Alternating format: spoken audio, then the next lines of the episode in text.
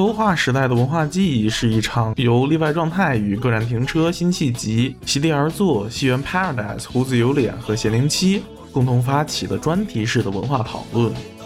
我们希望通过探讨八十年代和九十年代的那些如今已经看似面目模糊的记忆丧失的文化热、思想争论和大众文化，用以在这个后全球化的时代对这些文化记忆进行梳理、回应、反思。这样的历史总是已经结构着我们这些全球化的孩子。对此，我们想对自身的历史构成进行一次文化上的主体解释学，探讨我们究竟从何而来，怎样而来，未来又可能飘向何方。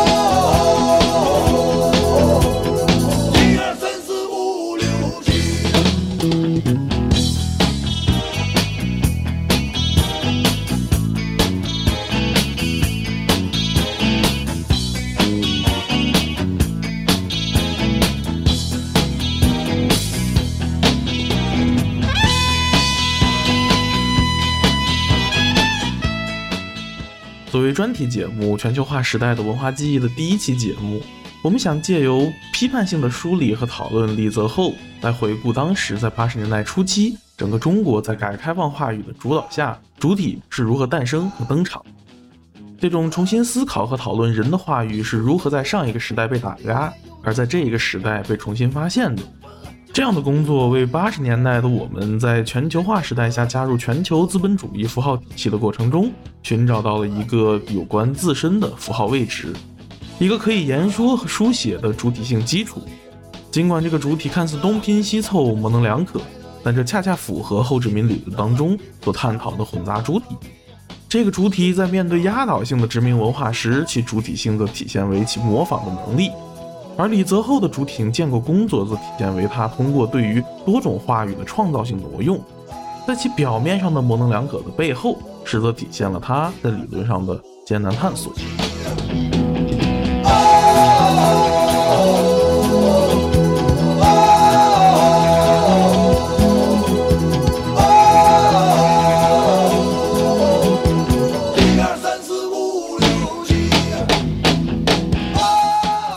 听众朋友们，大家好，欢迎来到新一期的例外状态节目。然后我们这一期节目是主要想来聊一聊这个李泽厚。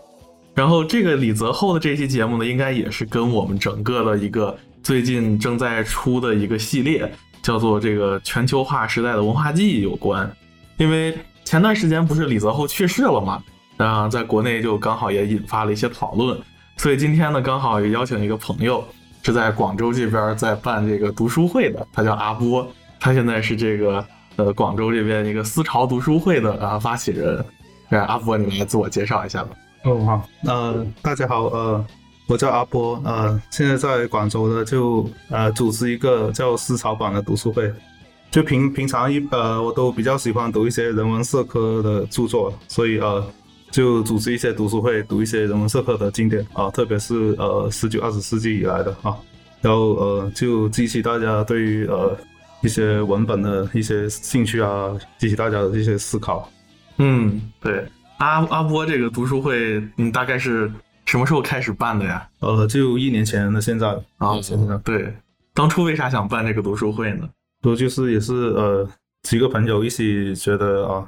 大家都喜欢读书，读一些理论的一点的，然后呃，可以干嘛不去啊？组织一个读书会，在一些公众比较公众一些场合啊，然后一起谈聊天啊，一起聊一下啊，读这些书的心得。那也是这次请阿波来呢，主要是因为之前，呃，你在那边也办过一次这个李泽厚的读书会。对对对，啊，就简略的讲一下他的那个呃思想啊，重要的著作。对对对。所以呢，我们也就是，哎，也毕竟对这个东西也没有太多研究。作为一个这个，呃，关心这个思想和文化的这个年轻人，我们来，呃，简单的梳理一下，并且来回顾一下这个李泽厚在整个这个八十年代的这个思想的氛围当中，这个李泽厚到底处于一个怎样的位置，以及他在回应怎样的问题。那并且李泽厚的回应方式呢，确实是。在这个整个时代是非常具有原创性的一种回应方式，嗯，那那今天反正，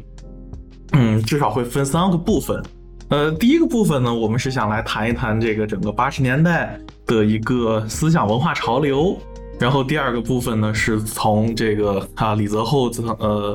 是的这个哲学思想啊，他我把它命名为叫做，就是可以在康德与马克思之间啊，可以看到李泽厚是怎么从马克思主义并借用康德来去回应当时的很多时代的问题。那最后一个部分呢，就是我们也来谈一谈对李泽厚的批判。以及他的时代局限性的问题，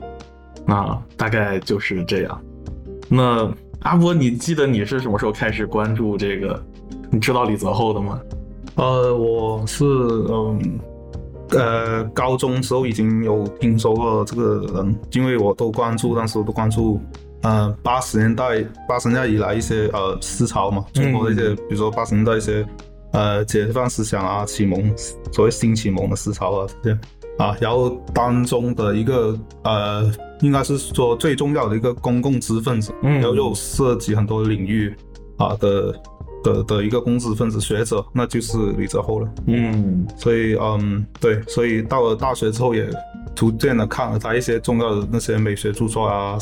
讲历史、历史常说啊这些啊，然后嗯，就觉得嗯，可能都有，就是因为。那个时代啊，就呃不一样啊。对，对于三四十年前的东西，现在我们看，呃，现在那些热爱呃怎么看人文社科这些青年看回来，可能就觉得，嗯，没有想象中的那么精彩。嗯，那那确实，对不对？对。我看李泽厚的这个契机非常有趣。其实李泽厚的大部分的这个著作我是没读过，但是我读过他几本访谈录。哦啊，就是。我当时也不知道是在哪下的，反正就是，呃，因为我记得当时应该是大三的时候去这个去英国旅游，然后路上带了一本这个 Kindle，然后 Kindle 里面放了几个李泽厚的访谈录，叫什么《中国哲学该登场了》，还是什么《告别革命》等等，全都是这李泽厚的谈话，就是他当时也不知道是跟谁在谈吧，反正就看到就就知道李泽厚是研究康德的，研究中国美学，那后来就发现这李泽厚有个美学四讲。啊，那个书很出名，然后包括还有就是华夏美学等等，就这些吧。那就知道发现哦，原来李泽厚是研究美学的。那再往后就听说啊，他好像做的是马克思主义美学啊，就是，然后然后当时就觉得呀，那思主义美学感觉应该挺挺无聊的吧，应该是感觉非常的僵硬啊，就感觉跟虽然是有中国本土性。对对对对对，就是你想到这个。比如说最具代表性的这个马克思主义美学，那那肯定就是我们会想到这个谁嘛，就是那个西方美学史，就朱光潜的那个。那因为他这是毕竟被思想改造之后的这个产物，对吧？可能我们会觉得本身这个早期的朱光潜可能还差不多靠谱一点，但是到中后期被改造了之后，哇，他这个就一下变成了这个阶级史观，然后非常的僵硬。那所以当时对最初可能对李泽厚，包括李泽厚说他是要用马克思来批判康德，就他还 是要用马克思来批判康德，所以他他那个叫做批判哲学的批判，我就对这个人更没什么好感了啊。然后后来就直到就是听到了李泽厚会就是跟跟李泽厚相关的一些东西，比如说告告别革命呀，然后救亡压倒启蒙，就发现啊这个人其实是。呃，脑脑子是清醒的，并且对整个的我们这个历史是有一定的这个正确的认识的啊，就觉得还还好，这是一个本科时期的一些一些看法，基本上也没有太多研究。那也就是差不多是因为前段时间，大概可能就一两个月前吧，这个李泽厚这个先生就去世了。所以就我们才整个这个中文界又开始去关心和回顾了一下这个呃李泽李泽厚的这个思想。那也是因为要做这样一系列的节目，我会认为李泽厚是一个呃非常具有代表性的人物，我们应该把他拿出来呃谈一谈。那那在就是。嗯，那好的，那我们现在大概会就进入这个第一个部分嘛。那第一个部分主要是想要去，呃，做一下基本的一个，呃呃呃，context contextualization，就是一个，呃，语境化的处理。就是说，我们要回到八十年代，就回到那个时期，我们要去，呃，才能去思考这个李泽厚他所面对的问题和困境，对吧？那因此呢，就是说，我们得。呃，大概的去介绍和简单的去呃谈论一下当时的主流的一些文化的氛围是怎样。然后，嗯，因为我想就是咱们都是你你你你是九零后还是零零后啊？呃，九零啊，九零后。对，咱们都是九零后的话，其实对于八十年代的认识呢，基本上我觉得是基于了一种呃，就是自由派话语的中介，就是呃的一种这个想象。对，其实对于左派话语讨论八十年代，其实在大众传媒上是不太常见的啊。所以呢，就是那种传统的对于自由派的想象，就是我们都会自由派对于八十年代的想象和认识，基本上是一种啊，我们知道那个时候就不是伤痕文学呀、反思文学，也同时还有就是那种什么萨特热、文学热，然后也诗歌等等，这些就是我们都会知道。尽管我们没有经经历过那个年代，对吧？但是我都知道八十年代应该是这样的。据说这个在大学里面这个。就是就是写诗啊，很人手一本这个啊，什么存在存在与虚无啊，萨特之类的这些东西。那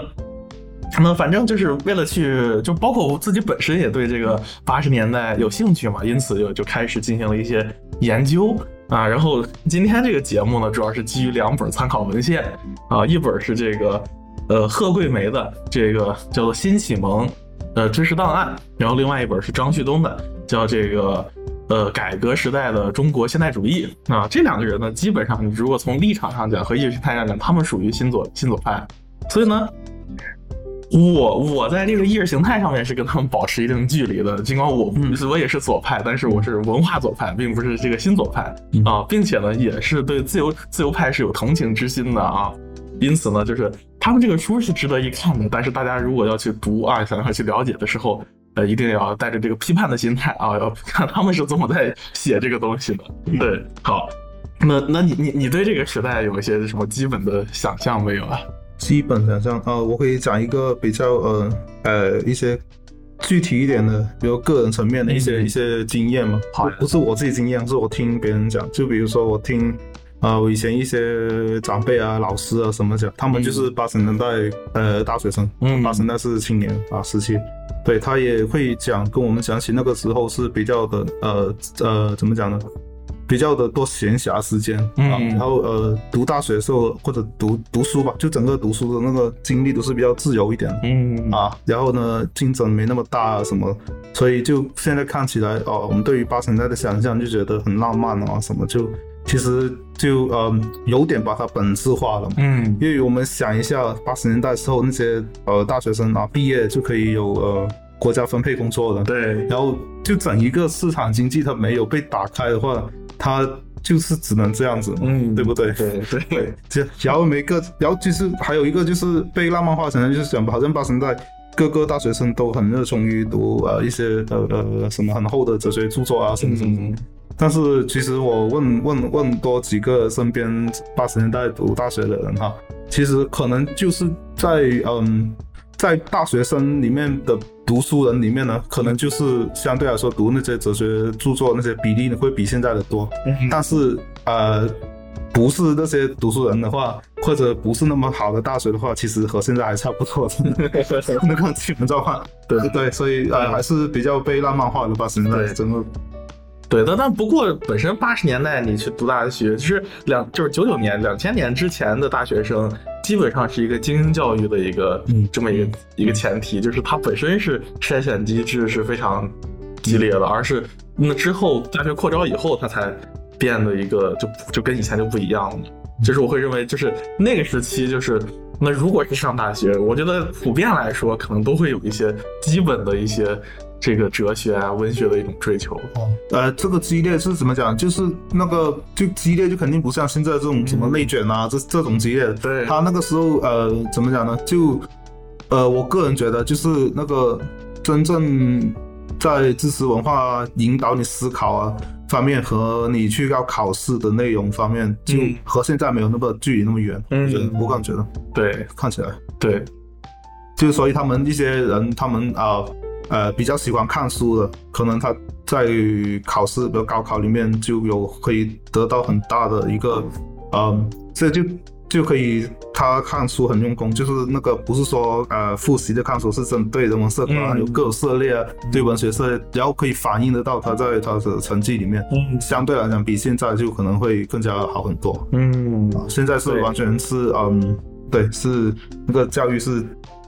以竞争为主。嗯，没错。而且那个时候，你如果想要有一个基本的一种休闲娱乐的一个东西，可能就是就是看书了，对写诗，对吧？你因为没有这种电视，对吧？可能八十年代、九十年代有一些电影，但是本身家里有电视的人也不是很多嘛。然后包括手机，这手机是两千年之后，那个时候不是还叫大哥大啊什么的，对。然后当当时那个冯小刚不是还拍了一部手机啊、这个电影来捕捉这个时代的一些精神面貌。好，那我们就言归正传啊，我们才开始就是回到这个八十年代。那在这一部分来说呢，就是说根据这个贺桂梅的一个分析啊，它我们至少可以分为这个三个部分。嗯、总的来说呢，是说这个东西可以叫做人道主义思潮啊。人道主义思潮呢，也可以被看作是一种回归十九世纪的一种努力。那怎么来说呢？也就是说，因为这个这个回到十九世纪，就是因为它所取取资的这种理论资源，基本上是来自十九世纪西方现代哲学的这样的资源。那包括其实从康德、黑格尔、马克思、萨特、海德格尔，对吧？当当然，萨特、海德格尔到二十世纪了，那这个就是后后面那个呃甘阳那一批人来接的东西了。那但是呃，至少在更早先的一个世纪，就是时代，他他们运用的都是这种啊，我们称之为叫做现代哲学的这么一个东西。就它有一些有趣的一些措辞嘛，就好像呃，当时能看萨特啊，看尼采啊，嗯。其实呃，它没有，并不像西方一直以来呃，你说尼采以来的那个现代哲学都比较对于这种啊现代性、资本主义现代性是比较有批判的，嗯。这都是看都是大概都是从这个角度去看他们的书文本的书的。但是呃，八十年代的时候，呃，可能中国的很多年轻人看萨特、看尼采，是更加是对应于呃，就呃改革开放之前毛时期的各种压抑，对。对于个人主体性的压抑，对。啊，是他们获得那个看书，获得呃看萨特、尼采这些，或者甚至是弗洛伊德，嗯也是没错都是对于呃各种压抑的一种呃回应、对对对，反动。对对。对，这个这个没错，这个我们可能就是到到第二个阶段，我们第二部分会讲，就是说当时大家读这些东西是在回应什么问题，我们会主要会探讨。那不过确实，因为本身你这一个新的一个，就那个东西也很搞笑，就那个那个八十年代，就包括七八年之后。它叫新时期嗯，啊，就是跟我这个新时代的 很像啊，对，嗯对，它其实也是一个这个新的这个呃意识形态，它需要去转换它的合法性的一个一一个方式。那所以呢，在那个时候就出现了这么一大批的这种各种的思潮，就包括我们可以分为，比如说人道主义思潮，这个里面有这个关于马克思主义人道主义，然后伤痕文学、反思文学、美学热、主体论、诗化哲学等等。这是诗化哲学就就到甘阳那一批了。那在在这个里面，那还有就是就是叫做一个叫还有叫什么？啊五四的这个启蒙，对，就是是是启蒙和人道主义之间的话语转换，也可以因为八十年代也经常被看作是新启蒙这个时期。那还有一个就是十九世纪的幽灵，那基本上还就是在讲这种呃十九世纪的话语，就不光是哲学，就包括小说，就是什么这个十九世纪的俄国的这种浪漫主义和批判现实主义小说，然后以康德为核心的这个德国古典哲学以及文艺复兴以来的启蒙话语，构成了人道主义的人性的表述。就这种东西，它是被就是啊，在这个书里，他也借助霍布斯鲍姆的说，这是一个漫长的十九世纪。那这些东西呢，其实是给当时的这些青年人，不光是呃不不光是青年人，我李泽厚那个时候可能也也也没也没有那么年轻了，就是年对对中中年了，就是他是获得了一种新的这种话语的表述方式，因为在此之前这些话语是被压抑的，嗯对吧？在整个这个文革的期间或者革命的话语，它不强调人，不强调个人，强调集体，对吧？那那在这个时候，就大家突然发现，哦，原来人这么重要。那包括原来发现，哦，手稿里面这个一八四四年经济这个手稿中，马克思强调异化，那所以很多就是。呃这样一种新的对于人的、对于主体的话语，它出现在了这个这个我们这个时代当中。那大家其实也也也就是找到了一种呃表表达的方式。那这这个是贺桂梅对于这个时期的一个呃一个划分。那然后呃张旭东呢，他其实我觉得讲的会更，其实这个张旭东这个东西，贺桂梅里面也讲了，但是他专门是在这个书的第一章里面是从这个文化热开始探讨的，所以他的分类是这样，就是说在这个文化大讨论中，基本上可以分为三派，一派呢是以金观涛为代表的这个走向未来的派，然后这一波人呢，他们是呃以这个呃科学技术然后理性，然后行政主义为代表的这种技术现代性这一批。然后呢，是中国文化派，这个就跟咱们就是一就是这新儒家的继承者，然后包括李泽厚也被放到了这个中国文化派，因为李泽厚是调和了马克思主义和儒家啊。然后最后一派就是甘阳这一派，就是以这个文化中国与世界这个编委会为代表的甘阳这这一派，就他们也是主张，就他们是在呃思想上是主张这个，比如说叫玄，就是就其实他们当时处理的问题都是，呃现代和。就是传统现代、东方东方西方，就古今中中西这样这样的一个问题，那大家是走不同的路子嘛，回应不同的方法。那然后这一派呢，就是说，哎，我刘晓峰就当时提出了一个东西很有意思，叫做悬置传统。就是说，我不跟你们这这这些人讨论，然后我们要把这个悬传统悬置住，加括号，我不讨论，我不讨论。我们现在要做的事情是立马跟世界接轨，立马跟世界接轨。我们要做的就是啊，都都是海德格尔阐释学、加拉穆尔这些东西，我们要要借助这样的这个理论资源来重新去理解自身。对，这是他们这一波人在当时要做的事情。那就那那当然，现在我知道甘阳的时候，都都已经是他后面搞这个失派这些东西了，就是刘晓峰跟甘阳，对对对，他的诗派了。那那就不说了，跟这个没什么太大关联。所以，嗯嗯，所以整个大致的分类有这么一个框架。嗯，呃，其实 我知道的，好像嗯，就呃甘阳啊，刘晓峰他那个走向未来那个是里面是呃。比较学院派的，最学院派的，对。然后，所以呢，相对来讲是前面的，嗯，金光桃啊，走向未来啊，他特别是那出那那那一呃几十本那个小册子，走向未来那个，嗯，呃，就里面就呃都是一些简单介绍西方，对对，呃，二十世纪以来一些呃重要人类人文社科著作的一些小册，呃，小册也不算就。一两百页那种呃比较简单的书，嗯，比较简单的人文社科的之类书，然后嗯呃对，所以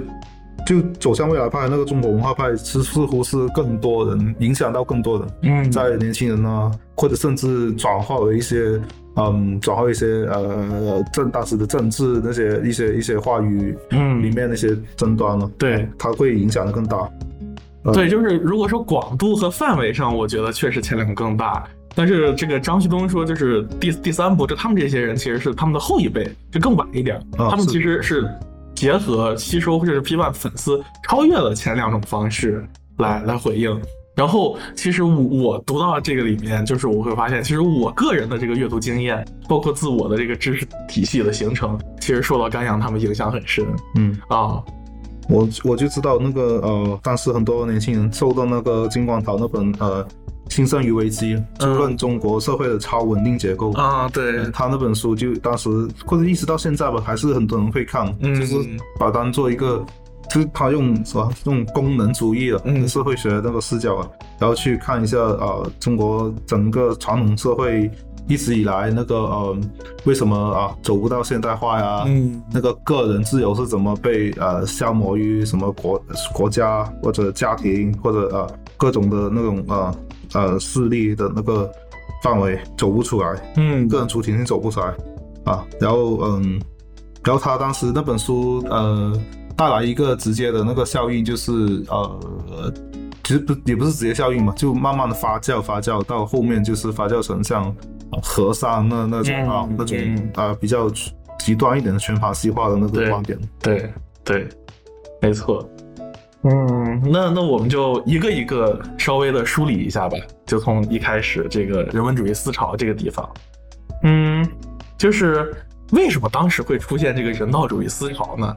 就大家如果仔细想一想，就是你设身处地的想一想，你处于一个后革命时期的中国，对吧？你希望怎么样？对吧？你刚刚就是这个前提，你需要去多读一些这个伤痕文学，然后你才能够知道这个这个这个革命时代的这种悲惨和壮烈，以及毫无人性到底是怎样的。嗯，有有一篇小说，短篇小说叫做《上海女人》啊，之前我是在这个王德威的这个华余锋的这个读本里面读到啊，他这这讲的就是说什么呢？这个右派被放到了这个呃西北，还是不知道是新疆还是什么地方啊？这个里面就大家最后都饿的不行了啊，没没东西吃，那最后就只能吃人，嗯，啊这么一个情况，嗯啊，那这那你说这里面有人性吗？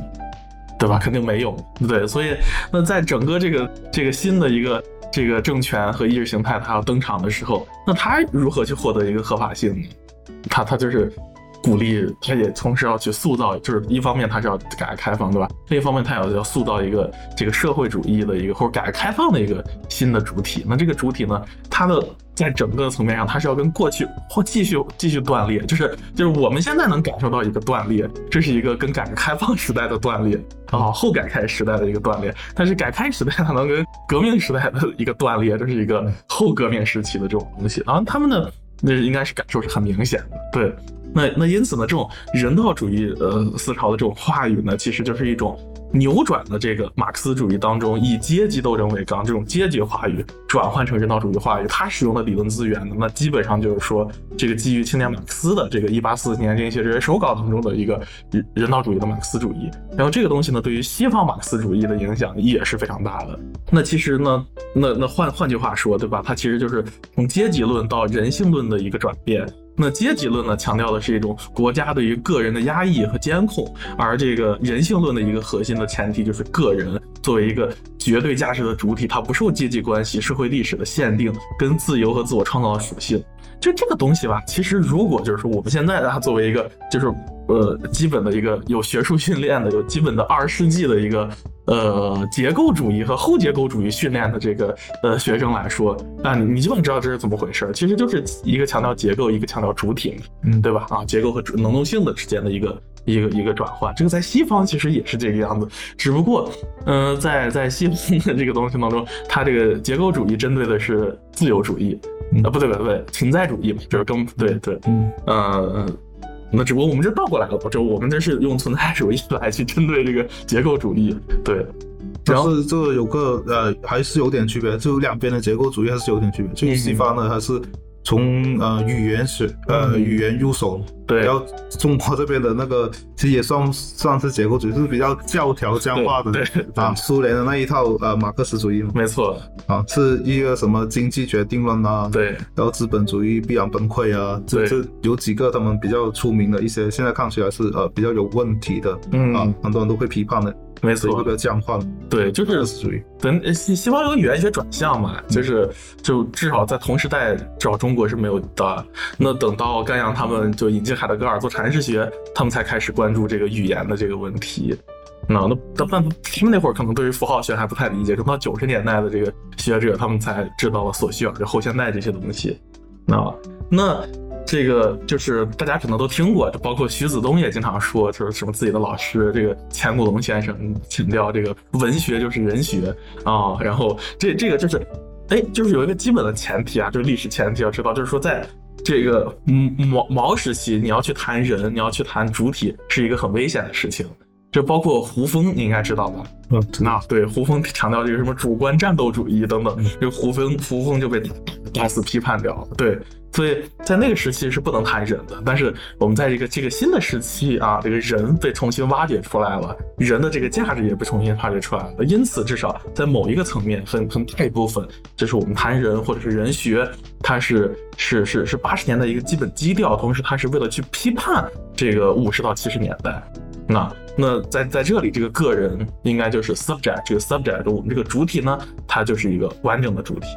那那我在这块儿稍微再念一段引文吧，这个是这个呃贺贺桂梅的一个一个文章里的引文，就是说，无论是八十年代前期用以批判异化历史的人性论，还是八十年代中后期的主体论或人学，其视野始终是限定在人道主义话语脉络之内，即他们都相信个人是一个完整的主体，处在世界中心，并且具有自我创造的能力。这个这种观念首先被作为一种价值观得到了普遍的认可，并作为现代化意识形态的构成部分啊得到了重申和肯定。八十年代的社会变革内在的需要这种意识形态，而这种意识形态本身也成为了八十年代变革的社会庇护伞。社会阶层的结构性重组、市场经济和消费意识形态的确立。学科建制和学院体制的完成等，都借助了对人的价值的重申，参照于一种非人的社会主义国家政权的想象，而得以顺利实行。呃，在对旧有的国家形象进行批判的同时，人道主义思潮以个人观念为根基和中介和中介，重塑了新时期国家和家国国民形象，并实际上建构出在九十年代成为新主流的中产阶级主体。呃，由此以非意识形态或非意识形态的方式，人道主义意识形态的运作取得了前所未有的成功。嗯，是的。但就是人道主义，它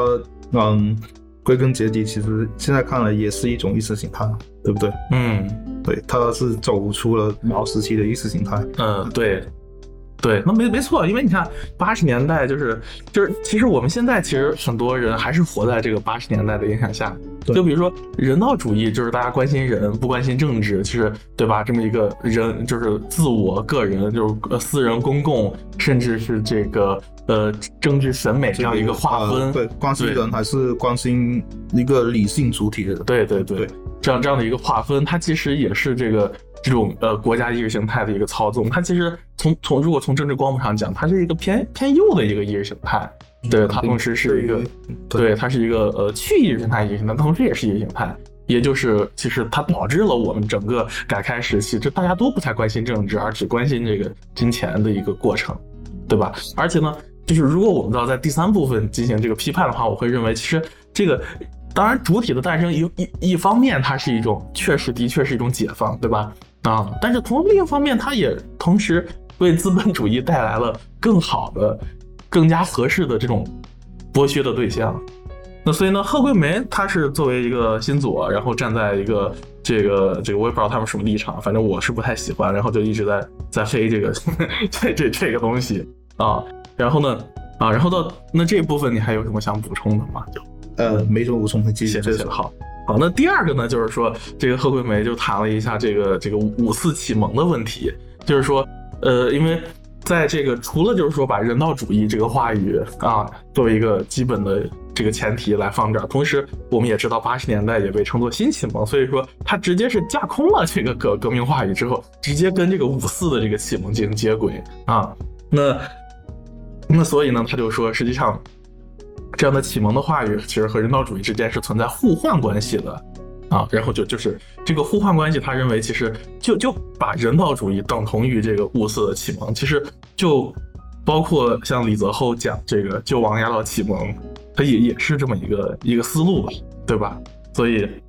嗯，但但是我们现在基本上，哎，你要不要讲讲这个五四启蒙的一些，简单讲一讲？啊，因为之前你们也读过这些，就救亡压倒启蒙是呃，就是就是，一方面是救亡压倒启蒙，另一方面就是说，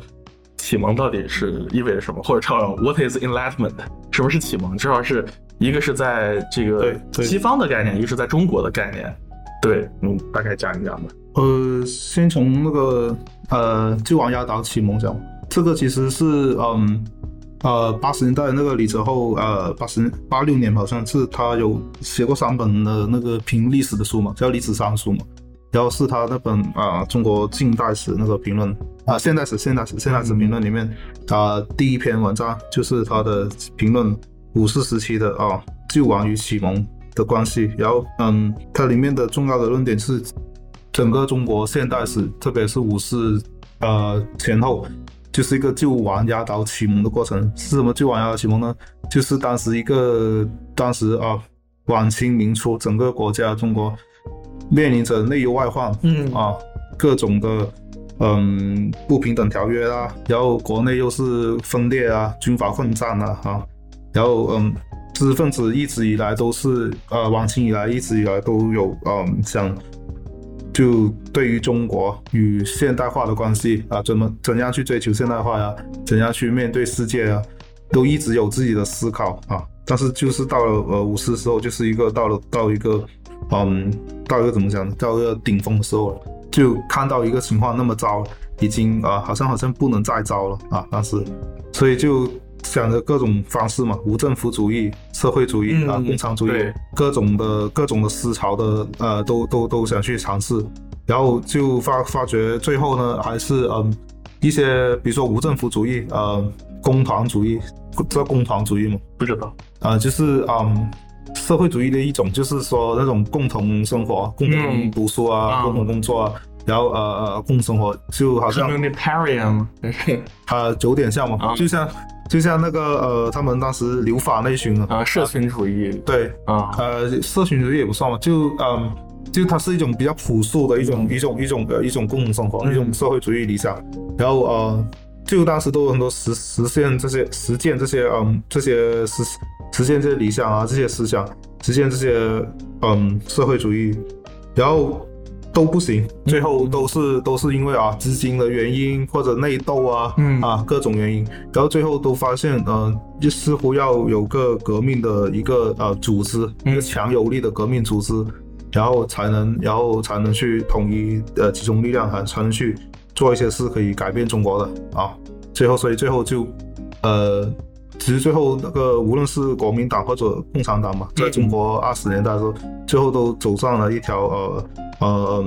走上一条集集权的一个组织嘛，嗯然后的的道路，对不对？对，啊，只是那个程度呃有有有有分别而已哈。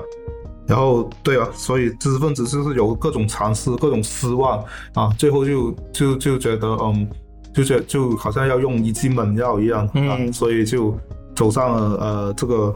集权组织的道路啊，所以这个李泽厚就叫他是那个救亡就压倒了启蒙，因为可能刚刚开始的时候，大家比如说五四前呃前后刚开五四前吧，刚刚开始，大家可能对自由主义也很有好感，嗯。啊，对于呃当时新文化运动以来啊，胡适的提倡的各种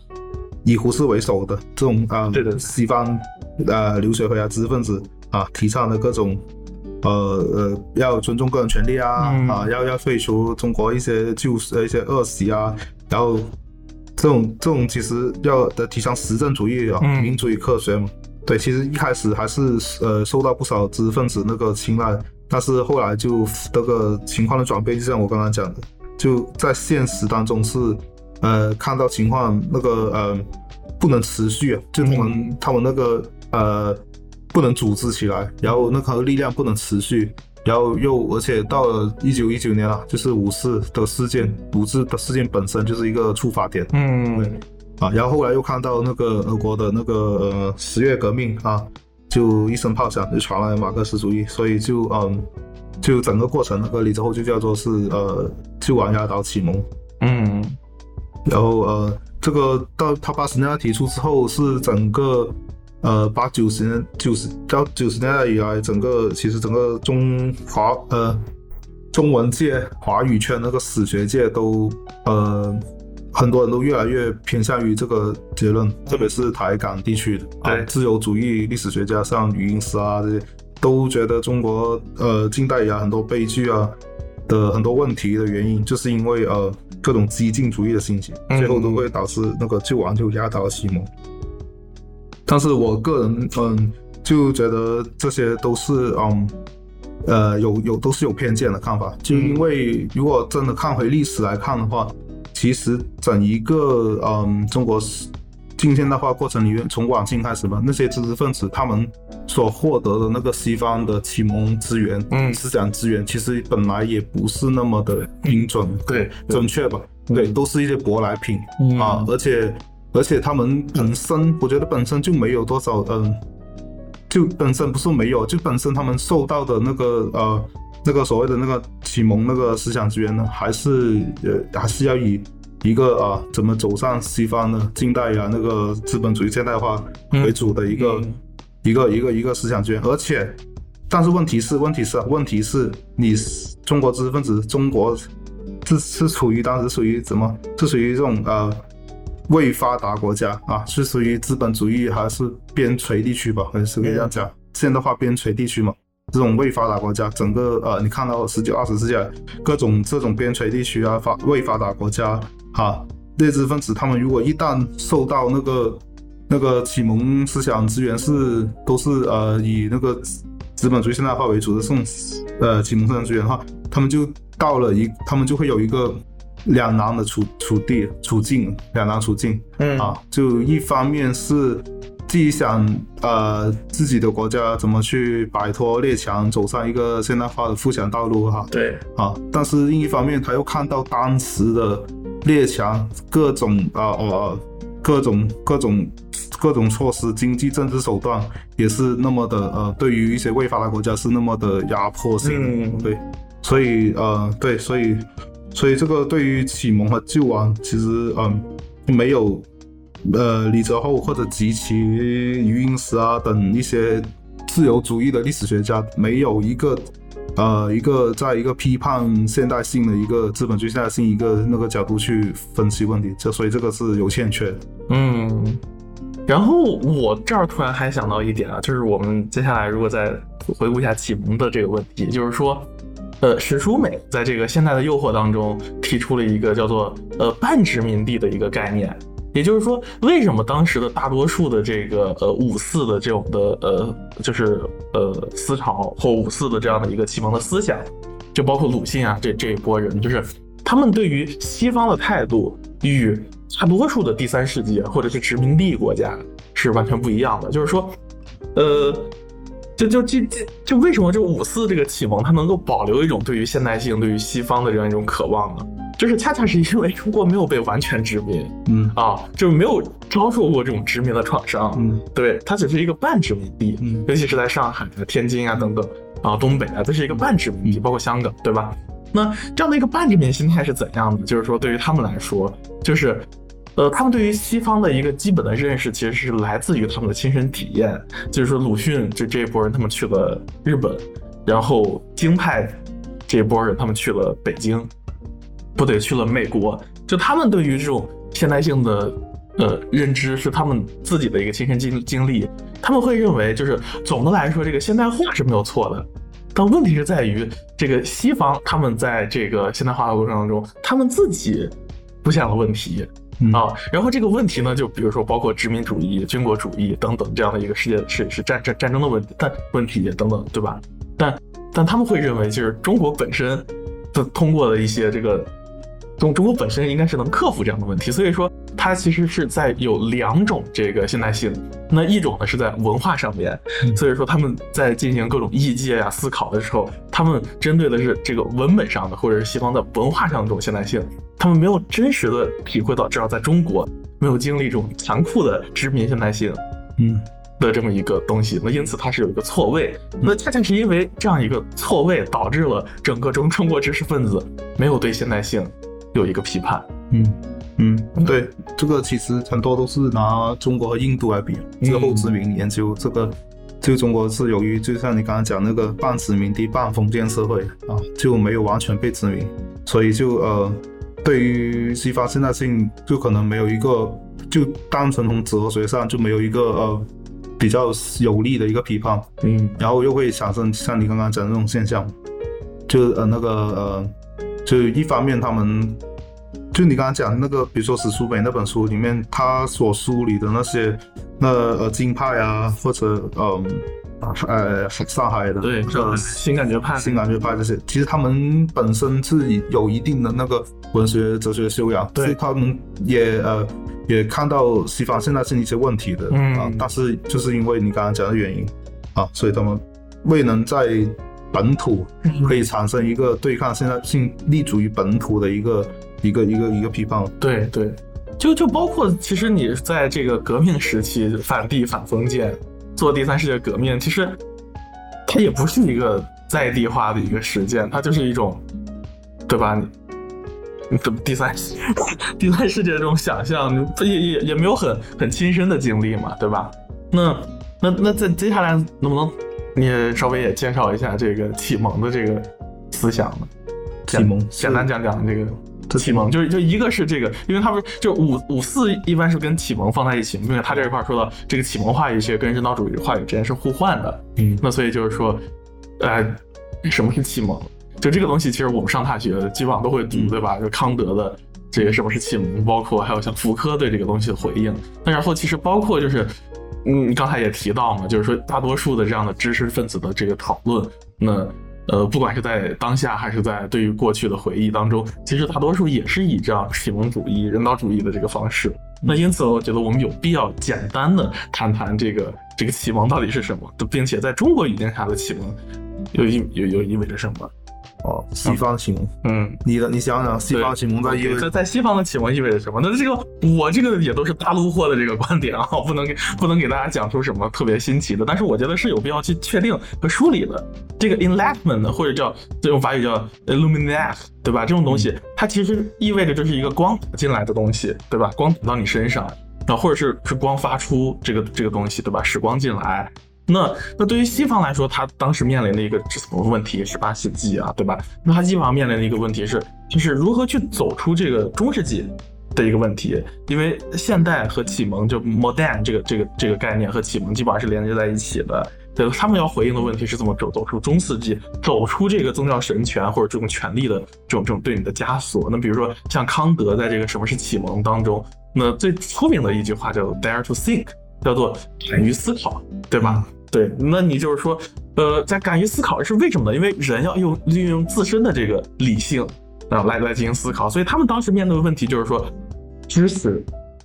如何可能，对吧？那这是这是整个这个现代哲学这个认识论转向的一个基本前提，就知识如何可能？因为他们要回应的问题就是说，我靠，我们要怎么跟中世纪进行断裂，对吧？但在中世纪的时候，这个。哲学或者这个知识的确定性，它的根源是来自于宗教，宗教给你进行解释，神学给你进行解释，你个人不需要的，对吧？那但是到这个一个新的也也是新时期了，这个现代，这现代这个意思就意味着是跟古代做做区分啊，那。那他们要要回应的问题就是说，那那那怎么办，对吧？如果宗教不不存在了，上帝死了，那我们人该怎么办，对吧？我们的知识该怎么办？我们对于世界的认识怎么办？那因此呢，整个现代哲学当中，对于这种呃 epistemology，就是认识论，它的判断，它都是基于一个先验主体的一个存在。从康德到到胡塞尔都是这样。那只不过到后现代，他们重新开始质疑这个问题了。那那我们暂暂时先不太好了。那对于中国的这个这个启蒙，就。似乎好像我不知道是不是这样，就是你你对于五四时期他们对于这种启蒙的话语的这种追求究竟是怎样？我觉得就是完全就可像刚刚那句话嘛，就呃，巨王压倒启蒙啊呃，一个呃最表面的理解就是对于中国的启蒙一直都是应对于一些呃比较已经比较迫切的一个。一个可能一个政治需要，一个文化政治的需要啊，比如说五四时期的启蒙，他们呃就是一种呃要怎么摆脱一个呃封建的一个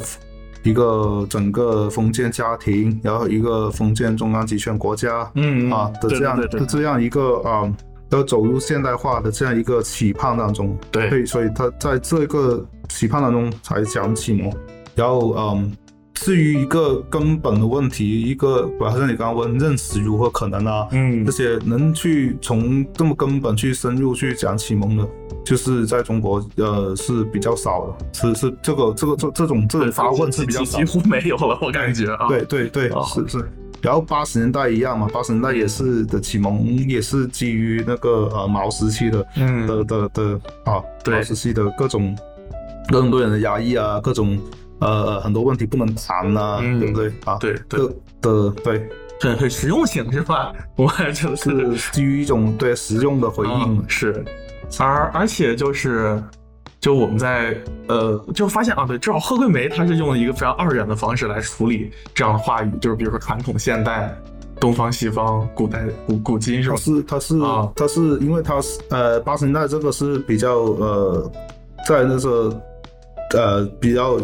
主流的知知识界呢，特别是八十年代后期，嗯，后期呃，这个二元对立是其实是挺明显的，真的挺明显的，嗯。啊，就是那种要怎么摆脱什么黄色黄色文明是吗？嗯，黄土高原那种黄色和尚派，对，要走向蓝蓝色的海洋文明啊，这种这种其实已经是很很对立对立二元对立的很厉害了，嗯。啊，然后还有一个叫当时还说什么中国如果再不急剧的进行现代化，就要被。什么剥夺球籍了？什么球籍啊？就地球的球籍。对对对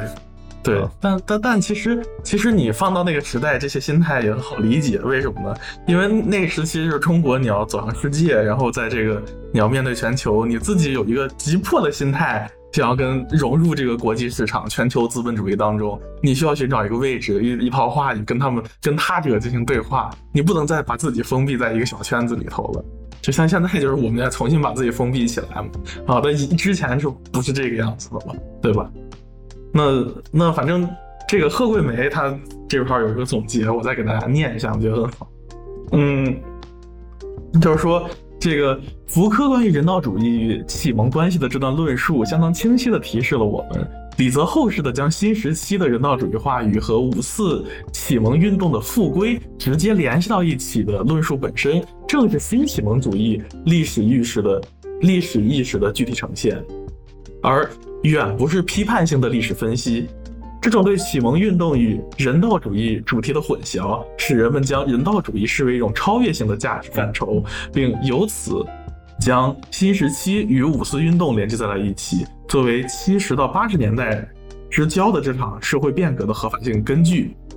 于是，新时期对五十到七十年代主流话语的批判就被类比为五四时期针对传统中国的启蒙运动。嗯，进而被等同于中世纪与现代社会宗教统治与世俗化之间的对比。要从这种支持或反对启蒙的智性敲诈中解放我们自己，首先意味着我必须从一种更为广阔的历史视野中去批判性的审视新时期人道主义思潮的话语构成，而不再仅仅只做一种意识形态化的历史类比和价值判断。这是他对于这个这个启蒙和人道主义话语之间的一个一个结论。那那之后呢？又我们再，哎，其实就只能简简短的来谈了，因为感觉这个第一部分时间不太够了。这会儿啊，我们只能简短的来谈一谈，就是他谈到的这个十九世纪的幽灵这么一个东西。这这个东西就是说，当时在这个八十年代，这些人他们的这个理论资源，说白了就是他们的理论资源是来自什么地方的啊？呃，我们基本上会看到，其实。就是基本上是来自于十九世纪，那我直接念就好了。就是说，这个就就为什就是同样还有一回回应为什么为什么十九世纪的这个幽灵可以在这个八十年代重新凸显，对吧？这个嗯，聚焦在这一主题之下的具体表述会发现，与其说八十年代的人道主义思潮是四四五四启蒙运动呃人性化语的复归，不如说是密布于新时期人道主义话语篇目之上的乃是。五十到七十年代社会主义话语内部的十九世纪幽灵，这指的是马克思主义人道主义话语、十九世纪欧洲和俄国浪漫主义与批判现实主义小说，以康德为核心的德国古典哲学及文艺复兴以来的启蒙话语所构成的人道主义和人性论表述。尽管其时间范围内突破了十九世纪，不过借霍布斯鲍姆的说法。嗯，这一十六至十九世纪的西方人文主义话语，乃是资本主义漫长的十九世纪的核心话语构成，并且在十九世纪这一时段表现的尤为突出。实际上，就是他的观点是什么呢？就是说，为什么就是当时大多数的思想资源是这种十九世纪的这种哲学文学思想，对吧？其实说是这个东西本身是存在于这个革命时期的，只不过他们是属于一种被批判、被被压压迫、被边缘化的一种话语，就在这个时候重新被释放出来。嗯，对，然后我们就就简单的做一下这个第一部分跟第二部分之间的勾连，我们以这个文化热的这个文化大讨论来作为结束啊，就是根据这个呃这个这个这个呃张旭东的这本书啊，叫做《改革时代的这个中国现代主义》，他会把这个文化热或者叫文化大讨论分为有三派。那第一派呢是走向未来派，第二派是叫做文中国文化派，第三派呢就是这两派之后就是甘阳他们这这一波人，叫做啊中中国文化与社会啊这文化与世界这一派。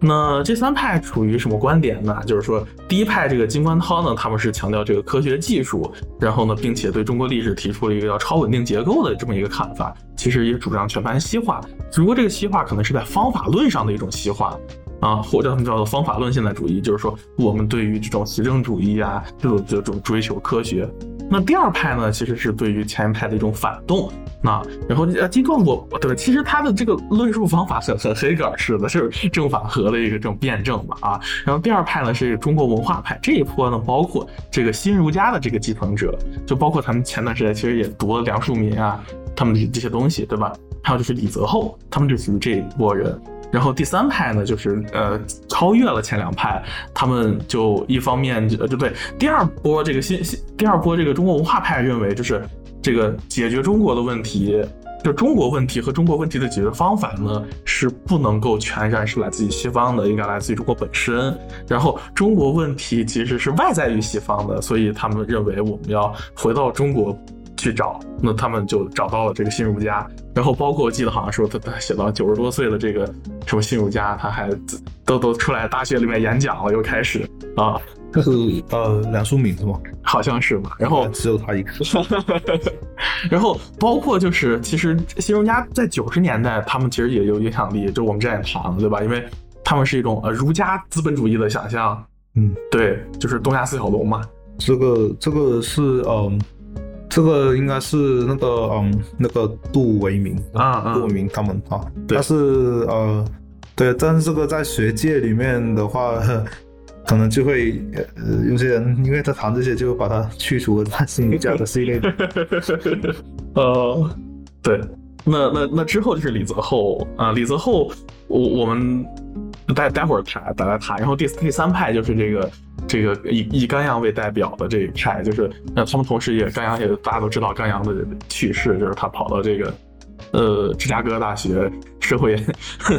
去去读呢，最后就没没拿到学位啊。那，嗯，那也不重要，但是这样在当时发挥了很重要的这个文化影响力。那包括他们也在异界海德格尔呀，然后他们读包括阐释学这个东西。那他们为什么要做这样的事情呢？就是他们对传统态度是什么？他其实不支持也不否定，就是他认为我们现在不要再再搞这些东西了。为什么呢？因为他们当时的一个基本的意识和问题意识是什么呢？就是说，操，那么我们要跟世界接轨，就是我们要跟世界对话，对吧？我们如果不用这个世界通行的这个话语和符号体系象征秩序的话，那我们怎么跟人家对话和交流呢？对吧？那如果不这样的话怎么办呢？对不？你你跟人家都是鸡同鸭讲呀，对吧？那所以他们就很快的去接受了这一套这个经由阐释学这套脉络的这个东西。其实这其实某种意义上说，它也是嗯全盘西化吧。不过它西化的是那种。以反反西反西方的西化，对对对对对对对对，他他们这这波基本上就属于批判现代性了，现在或者叫现代性批判的这个东西。然后，呃，甘阳就包括在八十年代访谈录里面也说，哎，他他们看不起那些读萨特的人呢，觉得他没水平，我们要读海德格尔啊，这样什么什么的，对吧？啊，那那这这一派呢，就是他他首先他一个基本态度，就就就刘晓峰有这个悬置传统的这一个提法。就是用的这个现象学的一个悬置，就是我们加括号，就我们现在暂时不谈了，就没时间，对不对？等不及，就我们现在赶紧先先先先先先跟世界接轨再说啊！但是其实从我来看，就是他们的这个接轨呢，还是有点慢的，就是呃，就包括呃，到到九十年代。就就完全又不一样了，就咱八就八十年代，当当他们在八十年代是最最先进的那那批人，但是等到九十年代，他们就落伍了，因为后现代的这些东西出来了，啊，什么福格、德里达、霍米巴巴等等，但是这些都是在美国比较火，但是其实对中国影响有，但没那么大，就是包括其实但只是到我们现在才，我我真正的成了一个比较主流的，我。我不知道算不算主流，但是你说在学界还是对对思想界？思想界，思想界肯定还不是主流。主流啊，对。那那反正可能因为我一直是处于这个左圈儿，包括文化研究这方面，所以就是正好这这些方法论就是我们是使用的。那好了，那我们就做一个连接，就是说我们就回到这个李泽厚，呃呃，这个张旭东把李泽厚定义为是这个马克思主义和儒家的一个结合。那就是为什么李泽厚要去做这么一个结合呢？他究竟在回应什么问题呢？就是我们至少能听到两个问题，一个是呃体用问题或者叫中西问题，另一个是传统与现代的问题。那体用问题是什么呢？就是说。呃，在大家应该都听过嘛，从小上上学都知道，就是呃，这个应该是张之洞提过的这个中学为体，西学为用的这么一个事情，对吧？然后李泽厚认为呢，不行，你不能这个样子的，因为你你再你再中学为体，你没了，就完蛋了 啊！所以他提了西学为体，中学为用，对啊，对，所以所以这个呃，有没有有点又是一种。啊，救亡心态很重，对 对不对？对，他当时我，所以我看回李泽厚的呃八九十年代一些呃尝试他的啊文化政治的主张嗯的一些评论啊什么，就我觉得他一直都在啊他的就救亡心态很重啊，然后一直怎么讲呢？就他里面也透露出呃，比如说中国呃的一些儒家文化啊，比如说他后来讲一些实践理性啊这些东西，呃，其实并不是说它呃不好什么，但是为什么还是一定要强调以西学为体呢？嗯啊，就是因为八九十年代不是就就算九十年代也也好，也认为中国实在是各方面太落后于西方发展、嗯啊，一定要加快速度的去现代化。对所以某种程度上，如果你按呃呃，如果你很严认真的去有些很认真的研究啊，中国思想里面有什么呃值得借鉴啊这些，很真的很认真问的很根本的一些研究的话，从这个角度来看的话，那李泽厚肯定也是牺以牺牲了某些真正可以值得被发扬的一些啊、中国思想传统资源，嗯。来去呃呃来去应和一个所谓要急剧进入现代化的嗯。这样一个过程。对对，所以你说从这个它也是一种 就往下打形容嘛。嗯，没错没错。啊，那肯定是因为他自己的这种体会很深刻，他才能总结出这么一个对吧，很很凝练的一个短语。啊。所以呢，那那体用问题、中西问题，包括传统与现代问题，就是他是怎么提出的一个解决方案呢？就是说，李泽厚认为我们应该西学为体，中学为用，同时现代为体，传统为用，是什么意思呢？就是说，基本上就是。他 其实有一种就没时间解释了，快上车的这个感觉。对 对，就没时间解释，但是呢，也不要对传统那么的绝情。对对对，还是要有点温情的保留，对温情的敬意。对比如说它里面就他经常讲的嘛，他讲要呃，就呃讲那个呃啊，整个整个社会主流还是要呃呃追求一个法治啊，嗯一个公平正义。但是呢，法律也不是要处处用的那么绝的，有些地方该讲人情的，嗯。该什么也可以讲，就是这种传统的。传统的道德资源呢，嗯。就可以，他认为可以作为一个社会道德的一个呃导向，对。但不是建构，建构的还是要呃还还是走回自由主义的那一套啊，嗯。啊以法治为准啊，对。以公平正义一个真的城市于正义为准啊，嗯。啊他他经常这样讲，是，对对对对，所以所以张旭东这本书只只处理了李泽厚这个问题，就是说李泽厚怎么去调和这个古今中西、传统现代的这么一个问题，就呃，而而且我觉得其实也还算可以，就是还算可以，就是他没有那么本质主义啊，对吧？就就就他他其实是他其实已经有点后结构的感觉。支持李泽厚，对李泽厚没有那么本质主义，他他他不会认为就是就是就是，比如说中西传统现代，对吧？我我们都都对吧？都都可以，对吧？都可以，对。对但是但是你要分清重点，分清主要矛盾和次要矛盾对啊。对但是对对啊，你说就是方法论来说，它是比较呃呃没有本质主义，但是那个目的来说还是。还是你刚才讲的，就没时间了，赶快上车吧，对上这个现代化的金光大道。对对对对对对，因为就是从我的角度来看啊，就是包括我们的也也认为，就是李泽厚的主要的这个哲学呢，它基本上是属于给改革开放在开开开开开路灯的这么一个感觉。对，其实很多学者都这样讲，就不论他是有意还是无意，就嗯客观上的确是达到了这种效果嘛。对啊，就说服了，或者是你论证了，呃，给呃最就是给中国当时啊最有影响力的那些那群呃青年知识人啊、嗯知识分子啊什么论证了啊，狠狠的论证了那个改革开放，那论证了那个人在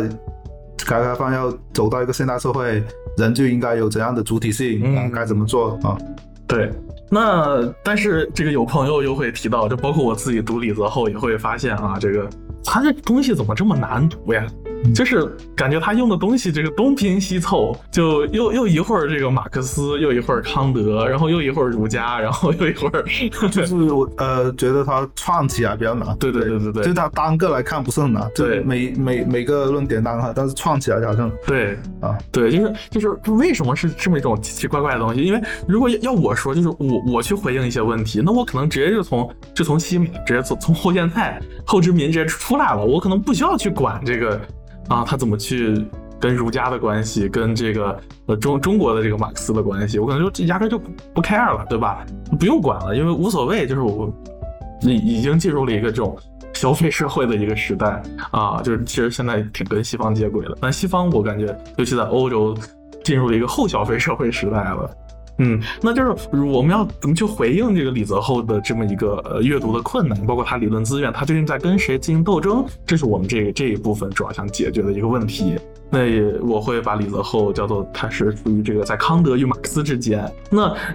要简要提及一下这个李泽厚的这个思想脉络。那那基本上他是要有这个，我们刚才谈了他跟儒家之间的关系，但现在我们就要主要谈论他跟康德和马克思之间的关系啊。那在这个里面呢，就有非常多东西要谈，我们只能简短的把它杂入到一起来稍微谈一下。就是说，首先第一个是康德哲学和这个康德美学的问题，然后第二个呢，就是说是苏联的马克思主义。啊，然后在西方呢被称之为庸俗马克思主义和教条的马克思主义，然后接下来呢，他李泽厚自身的这个传统呢，就是在中国马克思主义长出的，那是因为中国马克思主义基本上是从苏联马克思主义过来的，对吧？那第四个呢，就是说李泽厚是如何去反对革命时期的这种阶级以阶级斗争为纲的马克思主义话语呢？他借用的其实也是在具有合法性内的一个人道主义的马克思主义话语，这个东西是以手稿为基础的。那之后呢，我们要再简略谈谈这个手稿对于西方马。克思主义它究竟是怎样的影响啊？那同时呢，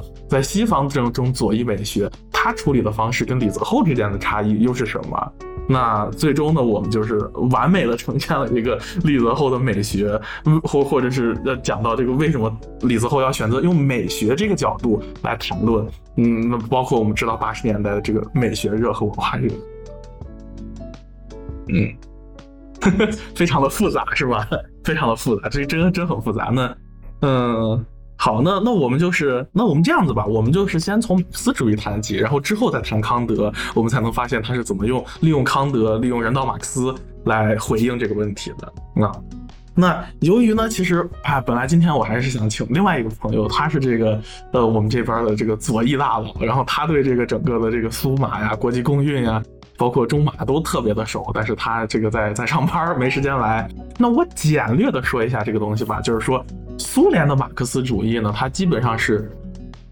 它其实是有被列宁和斯大林之后的一种马克思主义，啊，他然后接受的理论资源呢，其实，嗯，虽说感觉是以《资本论》为基础的，但是好像更多的是一种革命理论和斗争理论，而不是这种批判理论。对吧？那然后中国受到了这样的影响呢，其实也是把这个东西，呃，就就就只不只不过只不过是，呃，苏联是就是那种啊列宁的那种思想是就是农民革命还是怎样？列宁对农民啊，对对农农民对工农吧，工农嘛，工农工农兵。然后到到中国呢，也也是就是农村包围城市嘛，这么一个方法。那只不过呢，在这里我们就单谈一下这个，呃，这个这个这个这个。呃，经济还原论和这个阶阶阶阶阶阶级斗争的这个这个东西吧，我们如果把这个提炼出来，就是它跟就是苏马和中马之间的这个亲缘性关系，基本上可以被凝凝练成这个东西。就是如果我们不谈这个其他的方面，意识形态方面或者政治方面，对吧？理论方面是这样。那，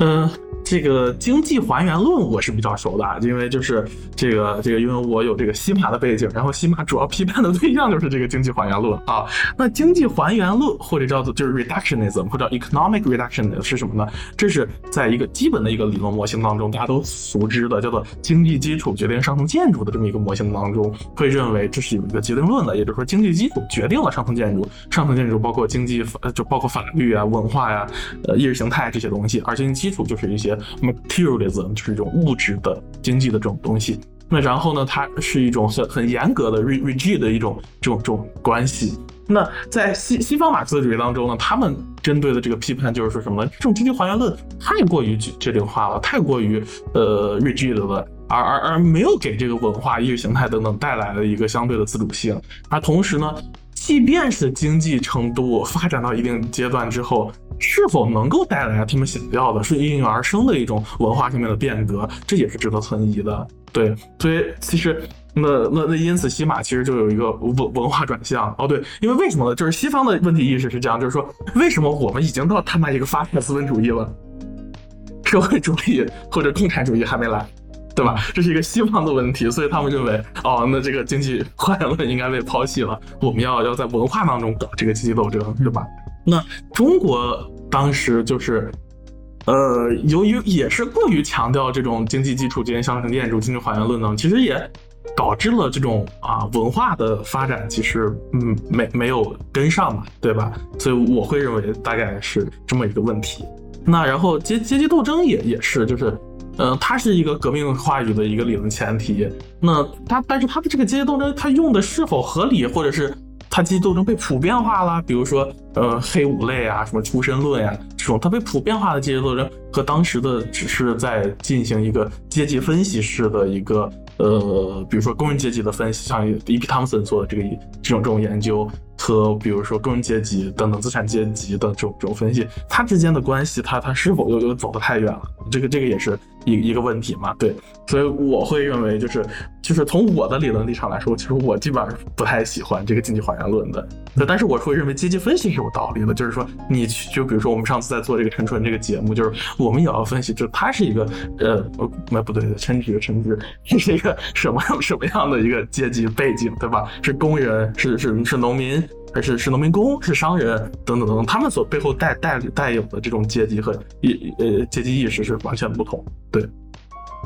这方面你有没有什么要补充？呃，如果讲的话，讲回李泽厚他的那个他的经济还原论嘛，嗯，可以讲讲？嗯，就他他一直都很强调那个人类的实践嘛。对对对，他一他不是那个主要概念是那个人类学呃历史本体嘛，嗯，它里面的就是强调人类的实践，然后。就认为人类的最早的实践就是那个会呃制造和使用工具，使用工具和制造工具，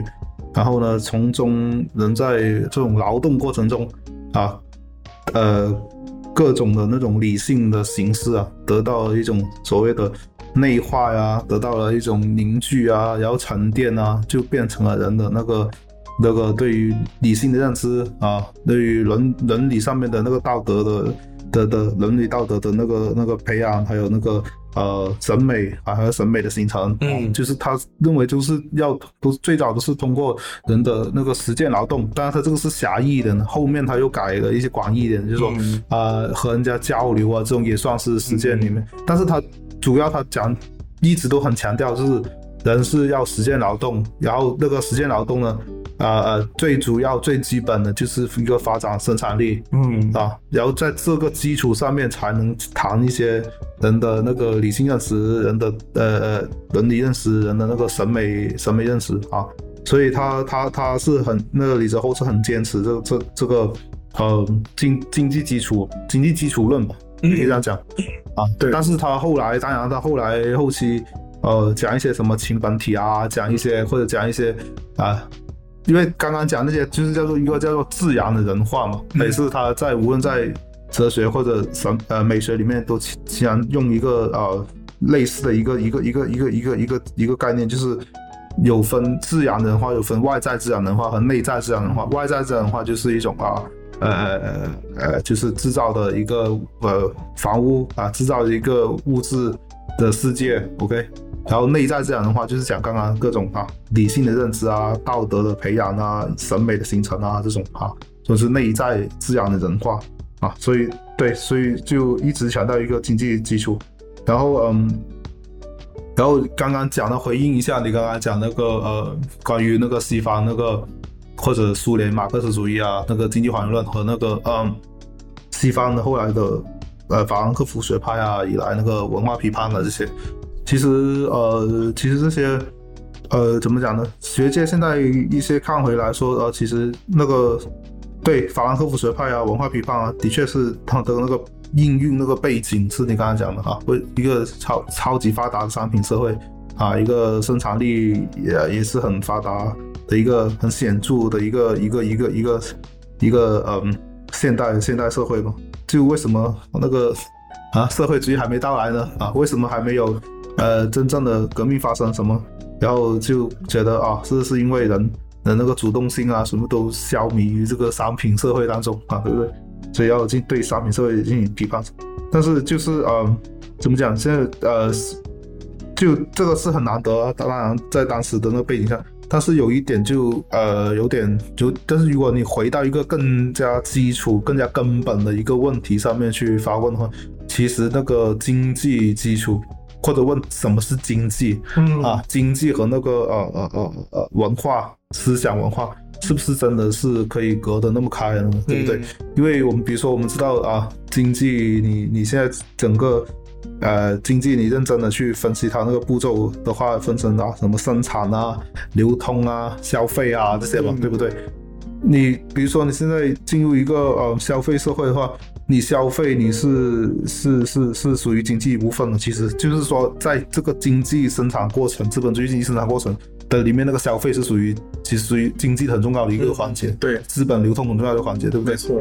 但但你最后只要你消费，你怎么去让人消费呢？啊，比如说现在就广告嘛，就各种的那种呃各种的对各种广告啊，各种的。各种什么，嗯，一种商品诱惑，通过广告啊，通过广告呢，就一定要通过语言，对不对？那通过语言呢，那肯定也就是涉及了文化，对不对？对。所以真正的认真的去那个文化研究，去研究那个呃呃，研究那个经济和那个文化之间，其实是呃，其实是有很多呃弥合的地方，有很多需要去呃整有有个整体的那个视角去讨讨论的地方，对，对。那那不过文文化研究就更爱关心这个权力的问题，嗯嗯，对对对，他他这个本体论技术可能更多是想关心这个权力关系，他可能甚至是，对，就是他他影响这种知识话语的的力量，就就像当然权权力本身也可以是由经济所转转换过来的，对对对，都有相关。就像李泽厚他一直强调的这种，就他也呃他的那个著作里面也一直强调说那个。呃，就因为他也知道那个二十世纪来那个语言学的转向，嗯嗯啊，认为人的很多呃人的很多呃认知啊，各种建构啊，认知建构啊，都是通过语言的，通过语言，呃，很多研究也是从语言入手。然后他李泽厚就认为，呃，还是经济基础最重要啊，无论是社会发展，还是你要去进行一个研究，还是从那个他他所认为的那个经济基础研究。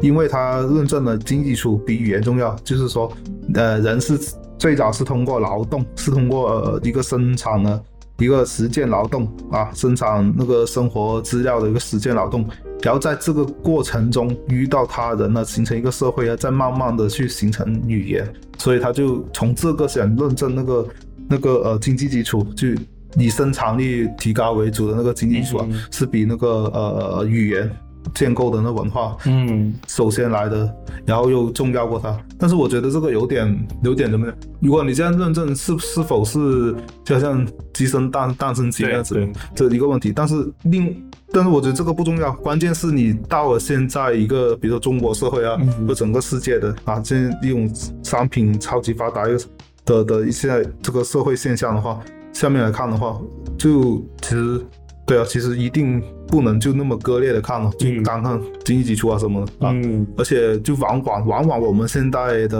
呃，现代现代人嘛，就是很多呃实践啊，很多认知啊，都是受到呃呃啊无穷无尽的呃与各种背后不知有什么权力在操纵的这种各种啊话语影响。对，我觉得经济基础是重要的，只是就是这种研究，它应该就是它都都都存在。它应该都存在，就包括像这个，呃，如果后殖民，然后包括像美国就詹詹明信他们，还是非常关注这种全球资本主义的这种运作方式。对，这是一一一一一种回应。那所以这种商品啊，它肯定是呃经经济运行的逻辑，它它是要被被被讨论的。那我觉得都都存在，就是说我我不太认为它就是谁决定谁的一个问题，我会认为它都对都对人都是决都都都都都有影响，而且就是互渗的嘛。嗯，经济技术和文化。对，然后那再简单的谈一下这个西马和左翼美学的问题，就是。这个其实，在马克思主义当中有一个很重要的问题，是在于就是或者毛病吧，我或者是困境，是在于他对历史的强调，就是他对历史的强调。呃，现在西方有有有两种回应，那一个就是反目的论，就是因为在历史的强调之后，他一直是对历史有一个目的的终极目的。这个东西就从黑格尔那边继承过来了，一个 teleology，一个绝对精神的这个绝对精神，在马克思这里就是共产主义，对吧？那所以呢，那所以呢，很多东西它可能会以一个目的论的方式给你进行论证。那这样的论证就是说，我们为了一个啊，我们无限美好的乌托邦的追求，我们现在可以忍受当下的一些苦难啊，这这是一种问题。第二种是在于，就是说，对于历史、对于时间的这种追求，它其实掩盖了什么呢？就是空间的一个。呃探讨。对，所以呢，在在整个这个现在的就是有马克思主义地理学这这一波人，就他们是非常强调这个空间的。那包括占平性、地图测绘、时空压缩，还有斯欧亚等等。但这些不说了，这个比较跟比较没有什么关系。那然后就是，嗯，在这个左翼美学这个地方吧，就是呃，贺桂梅那个书里说到，当时在八十年，就是这革命时期有有一个人。他谈的这么一个呃人人名我忘记了，他谈的一个这种左翼美学跟他们朗西也非常接近，就是他认为生活和这个审美是或者艺术之间，它是要。就是是没有边界、没有界限的，对。但但但是呢，到八十年代，就他们呃李泽厚就讨论美学热啊什么的，他更多的其实是要去创造一个呃一一呃就是隔绝于或者是一个自主的这么一个话语体系，因为在这个革命时期，这个呃政治第一，呃艺术第二，这是在延安文艺座谈会之后的一个定调。对，所以呢，艺术必须是服务于政治的。那那李泽厚呀和当时年代的美学热，他们重新在讨论美学的时候，那他们其实是想说是我们要跟政治保持一个距离，对，来再来探讨，获得一个话语的自主的空间。那这那那那，因此呢，也就到了我们这个就是，呃，就是他为什么要选择美学，就是并非主体和革命的这个东西。就苏格梅把他这个叫做在康德的阴影之下。能不能你再简要用几句话谈谈康德？康德，呃，就呃，其实李泽厚，我讲李泽厚怎么处理，呃，就他那本批判哲学的哲学是怎么谈康德，然后他想写这本书是为了又为了去提出些什么问题啊，解决什么？就嗯嗯，对，就众所周知嘛，就康德他当时呃就写三大批判之前啊，他所处的那个处境。就是一个呃，欧洲一个唯理主义和一个经验主义的一个冲突嘛。嗯，就是呃呃，就是唯理主义就是啊一个基于呃逻辑推导的一个一个一套呃哲学思想和一个像呃休谟啊休谟经验主义的一个宗师啊休谟他的呃认为呃什么事都要经过人的一个呃最直接一个感觉。到的东西才是真的啊！没感觉到的东西，就太阳，你因为凭什么说它就是从东边升起西边下呢？嗯，因为我们每天这样子看的，但是每天这样子看，就并不代表以后就它都会这样子嘛，对不对？它这种就是这种呃，把这种怀疑论、经验主义怀疑论发挥到极端，所以当时他就呃，而且当时不是说呃这本。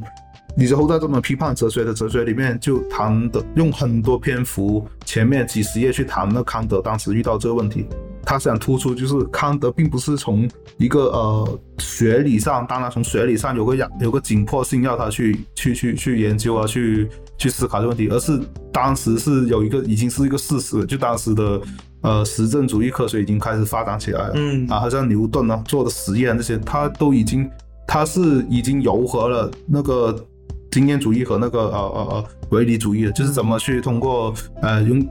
人通过人最直接感觉的一个一一个一个对于事物的一个摄取，然后再怎样去通过一些什么知性范畴啊，怎样去呃呃呃呃去推导出一些一些定理啊，推导出后面东西出来。对，所以当时但是呢，就是他们会这样，那个实践里面是融合，但是没有一个。学理的说明嘛，没有一个哲学上面的一个说明嘛，就那个就这种鲜艳之词，就如何可能？嗯，那种说明，然后康德就是呃，他就是糅合了这这这两派的那个看法，然后就去想想去阐述那个鲜艳之词如何说明啊？鲜艳之词如果说明呢？大概就是指那个啊，鲜艳，什么叫鲜艳之词呢？就是先天综合判断。对啊，对他那个他那个范畴啊，先天综合的范畴啊是什么？比如说我们啊，对于一个事物啊。有一个颜色啊，对于它的形状啊，对于它的这个对颜色啊、形状啊、硬度啊，这种对于一个事物的这种各个范畴的这种看法啊，这种东西其实就是我们，就是我我们呃看的，就是把它作为一个当做一个就是一个先天的一个考察式知识获得知识的一个范畴，先天经经验的范畴。对，然后呃对，所以。所以我们要通过这些范畴才能去认识一个事物，嗯，然后这个事物的本身啊，就是物质体。我们如果没有通过范畴的话，我们是无法去达到一个事物的，无无法知道这个事物究竟是什么的。因为通过这范畴，你才能去知道这个杯子啊，这个东西啊，它的长度啊、硬度啊什么就可以量化呀，嗯。然后最后就可以又可以去推论出很多其他其他的呃东西，所以那个嗯，所以呃康德就就是主要是讲明了那个鲜艳之时有可能，然后再讲明了那个知识如何可能嘛，嗯。然后其他的呃，比如说伦理学啊，呃，那个美学方面也是也是讲明讲明了人的那个道德自由如何可能啊，嗯。哈。然后那个嗯，李泽厚就在这个基础上，他讲康德，他其实就是讲呃补足康德的那个，他因为康德讲那个如何可能，最后他都比如说伦理学那个呃人的道德自由如何可能啊，这最后当的还是把它归于一个神学的原、嗯的原因啊，归归一个一个神，一个神是至高无上的神，一个至上啊。推最通过，而且那个呃，比如说那个鲜艳那个呃认识范畴的那个，他也看的也没有讲清楚，那这个鲜艳是究竟怎么来的啊？对，所以李泽厚他就他的著作就是用所谓用了呃马克思主义去解释康德，就是把那个鲜艳就说成是一个呃实践，呃实践通过实践历史沉淀下来的的的的一个一个认识啊，就是他我们他们短时间看好像是一个鲜艳一样，好像很难改变的一个鲜艳，但是长这放在人类历史长河来看呢，就可以改变了啊，就是一个不断的被沉积啊，不断变化的一个过程。嗯所以他这个，所以他这个就是这个就是呃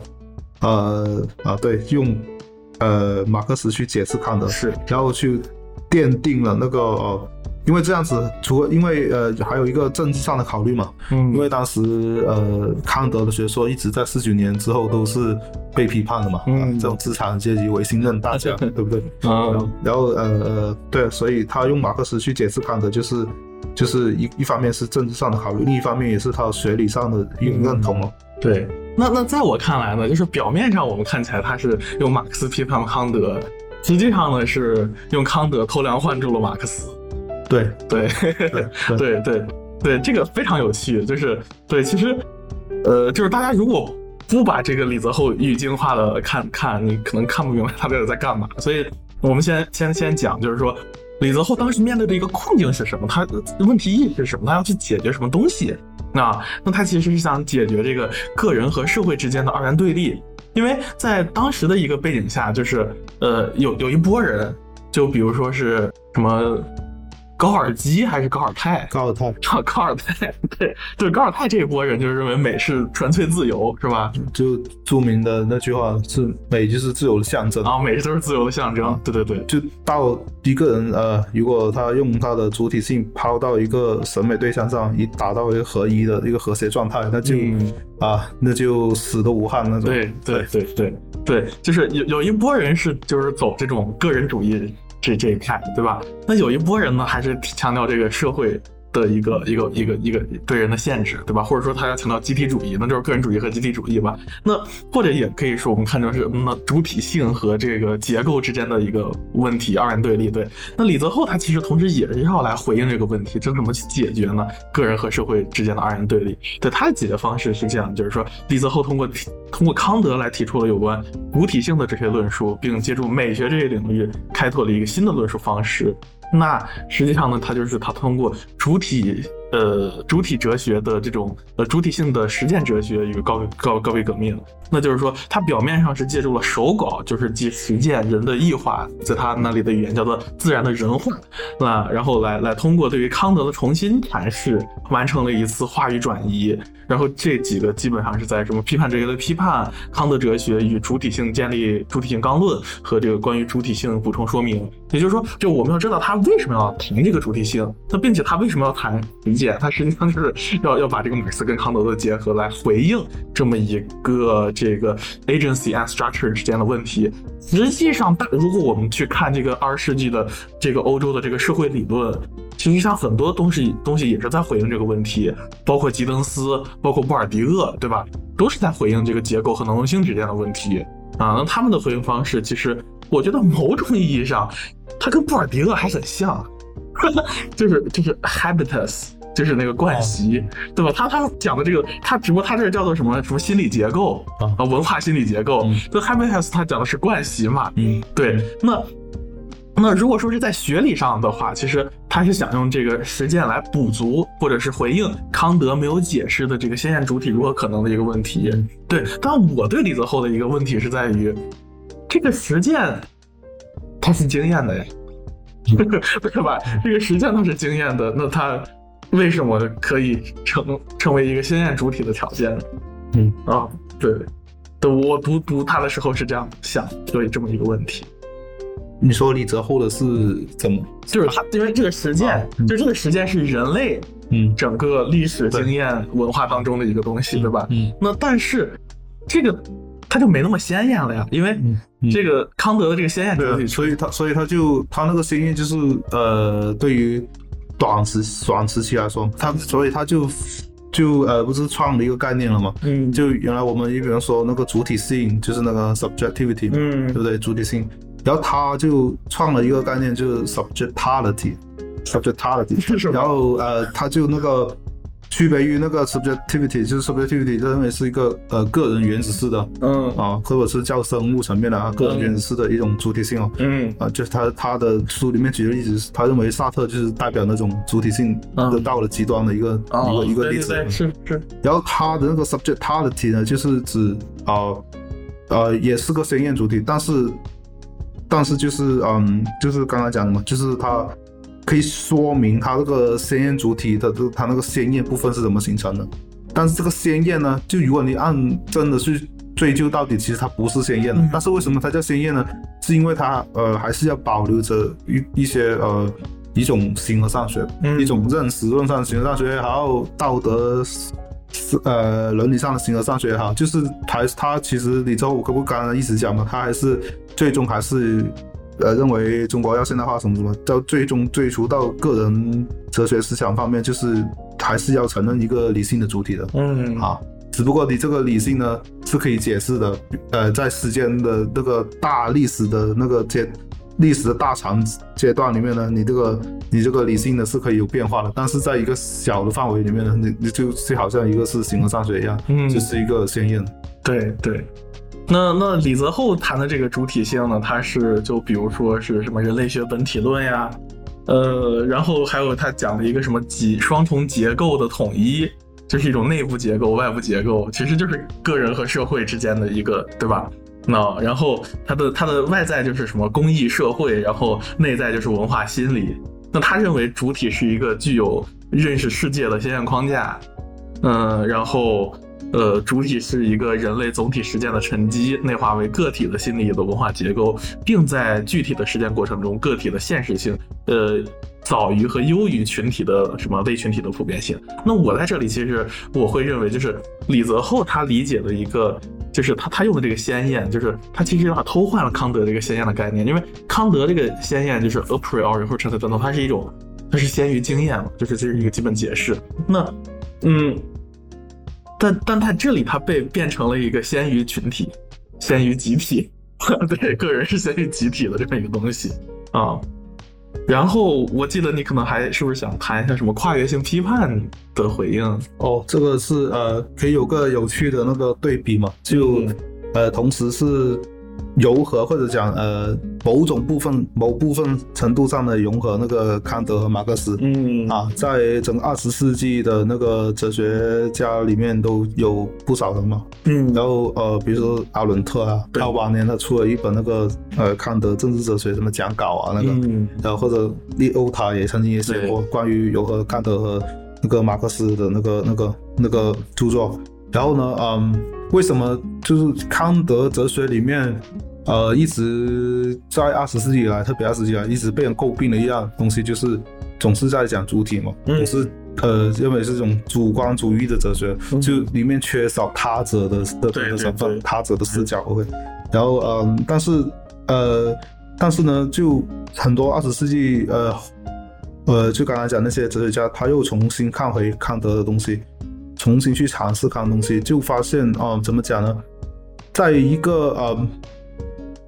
比较朴素的对康的一些基本概念来上面来讲的话，一些基本呃呃呃呃哲学理论概念上面来讲的话，其实并不是这样的。比如说，你认为康德讲讲道德，总是讲要把人当做目的啊，不能当做手段，对不对？嗯，那他讲这，他这是一个比较抽象的讲啊，把要把人当什么？没有一个呃，我们后面这所谓后来现在那些嗯后现代啊讲这个他者关系的那里那个角度去讲，但是你你都你都讲到要把人当做目的，不要把它当做手段，嗯，那就肯定是牵涉到他者的。对对对，所有人牵涉到他者，对所有主体、所有他者都是目的，不不能对啊对。对啊，所以呃，或者康德有一些呃讲什么永久和平啊，哎对。有些人就把它也会去诠释成一个呃呃呃呃一个比较朴素的一个共产主义的一个想象图景，永久和平啊，是一个呃去要一个永久一个呃国家国家之间联合起来啊，怎么怎么样，所以这些就就是啊、看到二十世纪以来都融合康德和马克思的呃这些哲学家这些知识分子，他们都是呃都是基于一个呃在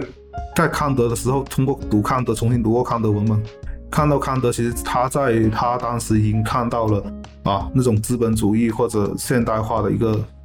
初期阶段了，嗯已经出现一些问题的了。嗯他他所以康德的那个那些最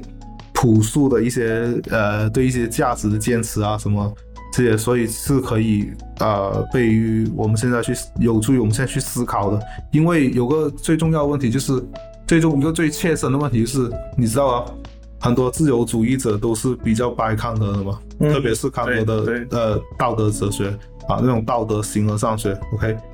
但是你就要知道，就一个现实社会，现在啊，现在现实社会，你好像我们刚刚讲，要把人当做目的，不要当做手段。然后你在一个资本主义的商品社会里面，在大公司里面，对你觉得那些不为手段，你现在觉得你的旁边的同事啊，你的老板呢，有没有真正把你当过目的啊？嗯对啊，所以这个是一个呃，所以这样你让看康德的哲学，其实他的批判潜能还是呃，对于现在一个那么在资本主义商品社会来说，它是非常有潜力的。对对对，那那这个是因为呃，因为呃呃，还有一个就是为什么他要融合康德和马克思呢？就除了刚刚讲康德哲学里面一些呃对于现代性的潜在的批判来说，呃，另外一点就是呃，他们始终就有一种哲学气质上的相投吧，就认为就康德他的哲学其中呃都有一种超越论在里面。对对对，所以所以他们融合马克思，就是认为马克思的，比如说他呃丙谷行人嘛，嗯。他有本著作叫那个跨越性批判嘛，是，啊，跨越性批判哦对，对。是它里面就是讲那个呃康德和马克思嘛，然后他前言里面他就讲了那个呃那个呃对哦超越论都有一种超越论的，起码是一种想象，嗯啊，马克思也是，马克思条件里刚才讲那个，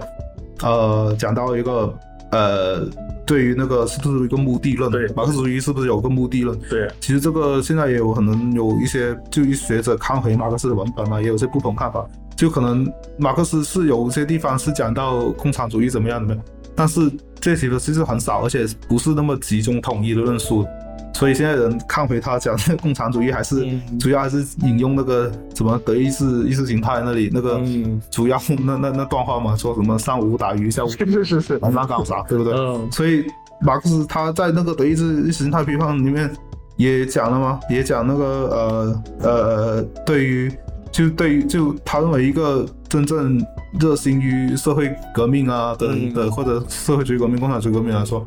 最主要问题就是一种呃对于现实当下一种社会的一种呃批判嘛。嗯啊，这个其实最重要。对于现实当下，所以这样看，它就是都是就和康德的呃那个都是有种超越论的那个嗯想象啊、抱负在那里。对啊，所以这个也是一个气气质相投。是是，对，所以呃那个丙谷行那个前言写的很很就很呃看了也很激动人心。嗯，而且其实我们现在熟悉的大多数的这样的，就包括我做朗西埃嘛，那很明显，这朗西埃也是结合康德、马克思。那包括其实你你看现在的当代的这种左翼理论，就是如果去处理美学，他们基本上都是康德、黑格尔、马克思的的这个理论资源。那可能就是除了齐泽克他是走精神分析黑格尔的马克思以外，那但是其他人可能甚至都多多少少少少都会有受康德的影响，而且本身在欧陆的康德的这个第三批判这个美学，它的影响要大很多。然后在英语世界或者是在在 analytical philosophy 分析哲学当中，它其实是那个第一批判和第二批判它更更受影响。那在这一段，我们就做一个简单的总结吧。然后包括其实这个总结就一直是跟后面的这个美学也有也也差不多在一起，就是说我们要总结一下这个李李泽厚的这个历历史定位嘛，就是说就他是干嘛要这么干，对吧？以及他是呃。他在历历史当中，他他他最后他他回应了什么问题啊？我们的刚才我们已经提出问题了，对吧？他是怎么解决的？我们也讲了。那作为一个总结，我再要念一下这个念念一段啊，就是说在李泽厚的定位中，康德。是一位超越经验论与唯理论对立的哲学家，同时也是一位处于从以契约论为标志的英法资产阶级的个人主义、自由主义、启蒙主义转变为以先验理论为旗号的总体主义、极权主义、历史主义这一枢纽位置上的重要人物。他一方面承上启下，另一方面两种因素又交织在他的伦理、政治、历史思想中。借助对康德的解释，李泽厚一方面批判从黑格尔到现在马克思主义中有一种对历史必然性的不恰当的、几乎宿命论式的强调，忽略了个体自我的自由选择，并随之而来的各种偶然性的巨大的历史现实和后果。看这个，这个我是赞，非常赞同。对，那么整个后结构它也是强调。批判这一点，嗯，而提出应当重视个体的实践和历史发展中的偶然哦，这是已经就法国哲学了，对吧？康康菲康菲正思，对吧？对吧？啊，也就提倡。也也就是倡导从总体主义回到个人主义。另一方面，他又批判那种经验论的个人主义，认为费尔巴哈和一切旧唯物主义从感觉出发，实际上是从个别或个体出发。而提出康德的先验论之所以比经验论高明，也是在于康德是从作为整体人类的成果认识形式出发，经验论则是作为个体心理的感知，呃，经验的内容出发，认识内容出发。呃，这也就是说，通过回到康德、李泽厚批判并超越了七八十年代之交的人道主义潮流中的诸种理论资源，既批判作为国家意识形态的正统马克思主义，同时也批判了倡导人道主义者，呃，倡嗯倡导人道主义者依据提出个人价值的费尔巴哈式的理论依据。在李泽厚看来，马克思主要讲了前一个主体性，而个体的主体性表现在西方现代思潮当中和当代中国个人主义的呐喊中，他们大都只是针对各种异化的抗议和反抗，并无坚实的理论成果。因此，李泽厚重新提出了康德关于现主体的范畴，并打破了呃个体和个人的实践实践过程中个体的现实性优先于。呃，和类型体的普遍性，因此李泽厚的主体性实践哲学，相对于正统的马克思主义和个人集体由大我小我呃边标示的等级关系，在一个大的转变，呃，一个大的转变在于他将 关注的重心转移到了个体上，个体个人具有了优先于总体社会的理论依据。在一一九八九年的一次访谈中，李泽厚直接说道：“我在《批判》一书主体性的提纲以及关于中国思想史论的著作中，在肯定人类总体的前提下，强调个体感性偶然，正是希望从强调集体人类阶级历史必然的黑格尔、斯大林式的马克思主义中解放出来，指出历史是由人类主动创造的，并没有一切现实都是规定好了的客观规律。正是在这一意义上，他高度评价康德哲学关于主体性。”的主观结构方面的价值，哎，我觉得这个总结非常好。嗯啊，这个其实也可以，呃，那么你刚刚读的那么激情澎湃的一个总结，其实也可以开启了这个第三趴的它的 它的内容，就对它的我们批判性的看回那个八九十年代之后的那个著作的影响啊，嗯啊后果啊什么的。对，就他就你刚刚讲那个呃。就发挥人的那个主体性嘛，哈，就历史是由人人创造什么？比如说，我们都知道那个马克思的那个路路易波拿巴的《五月十八》，对不对？里面不是也是有句很著名的话嘛，就是历史是由人民创造啊什么？然后但是呢，不是说凭空创造嘛，嗯，而在既定的继继承的那个那个整个社会关系里面去创造，大概是这个意思。嗯嗯，对对，所以那个呃李泽厚的这一个。呃，可以怎么讲呢？他他的那个刚刚讲那个呃，由人的各种认识啊，什么都是由由历史沉沉淀下来呀所形成的。呃，你可以就刚应和刚刚那个那个路易波拿巴五月十八里面那句话。但是怎么讲，就是嗯，就是讲他一方面那么强调人的主体性什么，但是还是归根到底嘛，他他的就刚刚讲的，一直讲他都认为那个经济基础是决定一切的，或者是最基础的、最最根本的，他这个就限制到了他关于可以把人的主体性发挥到多大，嗯。那个那个边界，而且就是限制到了他对于整个资本主义现代性啊，嗯。那个那个啊那个怎么讲呢？一个呃没有多少那个批判视角，嗯，在这方面，在这方面那个人的主体性去到哪了呢？对不对？没错，这个其实就可以到了他呃我们第三趴讲一下，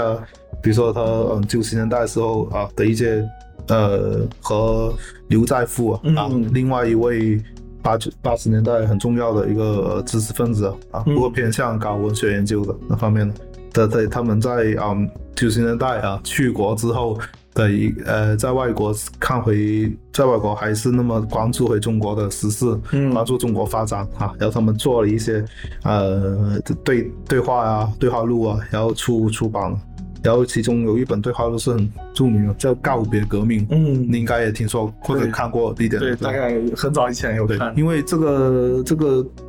这个这个书名这四个字，其实也变成了后面很多人呃一种怎么讲一种呃，就很多人谈论就变成一个代名词，对对。对，变成一种对于中国历史啊、过去的一些评价呀、对。对于或者中国未来发展应该怎么走啊的一些啊啊、一些，就看到这个词，就就如果人他扒一次，就是他支持告别革命，你就大概就知道他大概是怎么立场了，嗯。已经变成一种啊，已经变成一种象征了。然后就是呃，告别革命什么告别革命呢？就是基就这个直接的这个告别革命提出，就是基于我们刚才讲那个呃，他一直认为中国历史近现代历史就是激进主义啊、这种启呃就往压倒启蒙啊，这种是占了就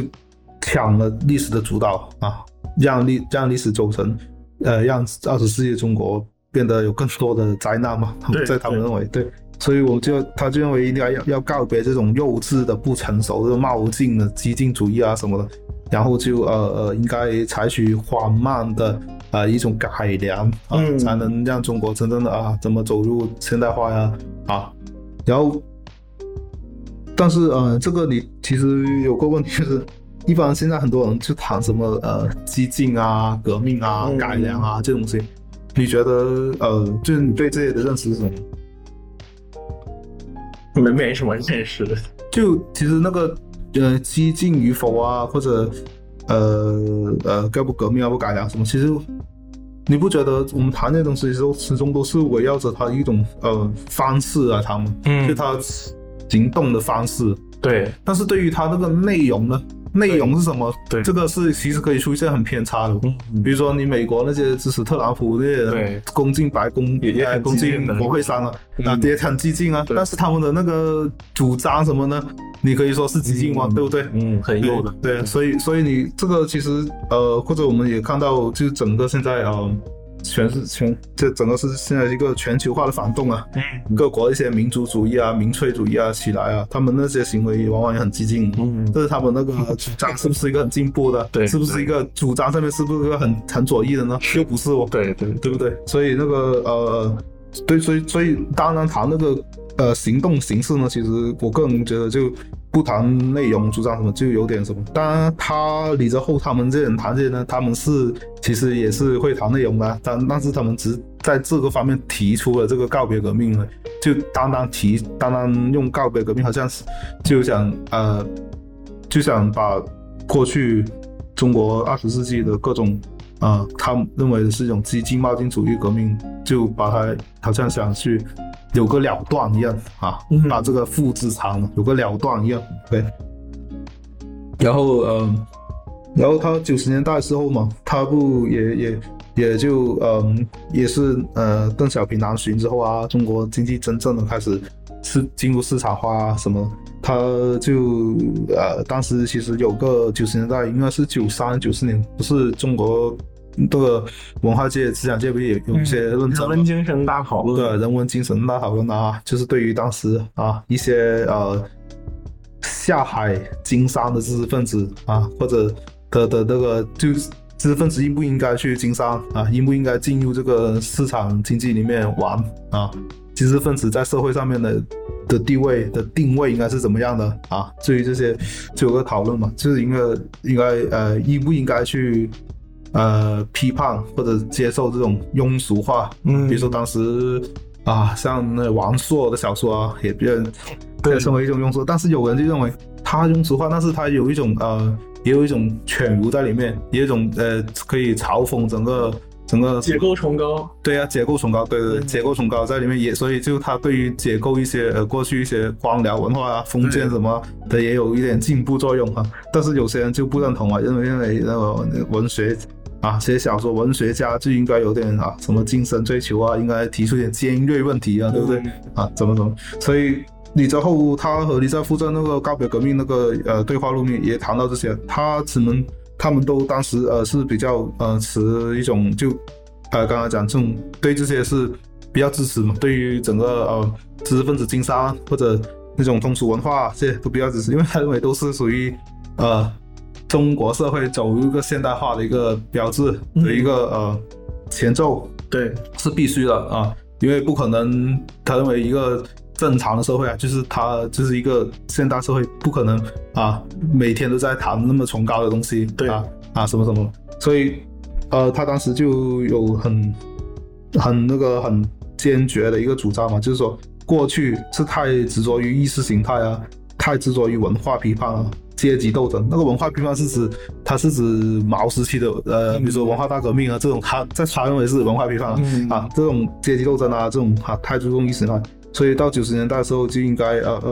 呃啊要回到常识，要抓生产啊，也是以他刚刚讲那个提高社社会生产力啊为为为为一个最高的目标，对，所以这个时候他就一个呃叫做吃饭哲学，啊，这这个样然后就对立于你刚刚那些搞阶级斗争那些斗争哲学。嗯。当然，当时社会九十年代以来，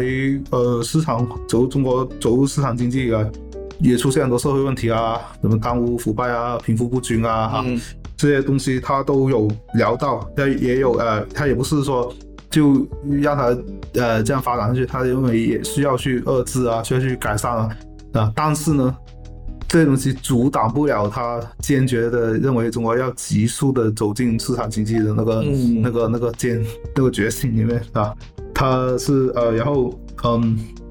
对，所以他还提到一个有趣点嘛，他当时说他来广东啊这边，嗯对不对？广东啊，他九十年代广东啊，看到好像人人都觉得满地商机啊，然后大家对于这种呃市场啊、商品经济啊很热衷，对不对？反而刚刚九十年代啊出的北京嘛，呃对他还是嗯。还是觉得那些北京那些老一辈啊，或者怎么那些人都还对于过去吃大锅饭，对于呃国家介入市场那种啊光景还还念念不忘啊。嗯啊，所以他当时就大赞广东人哦，大赞认为是真的是改革的先生啊，怎么怎么怎么，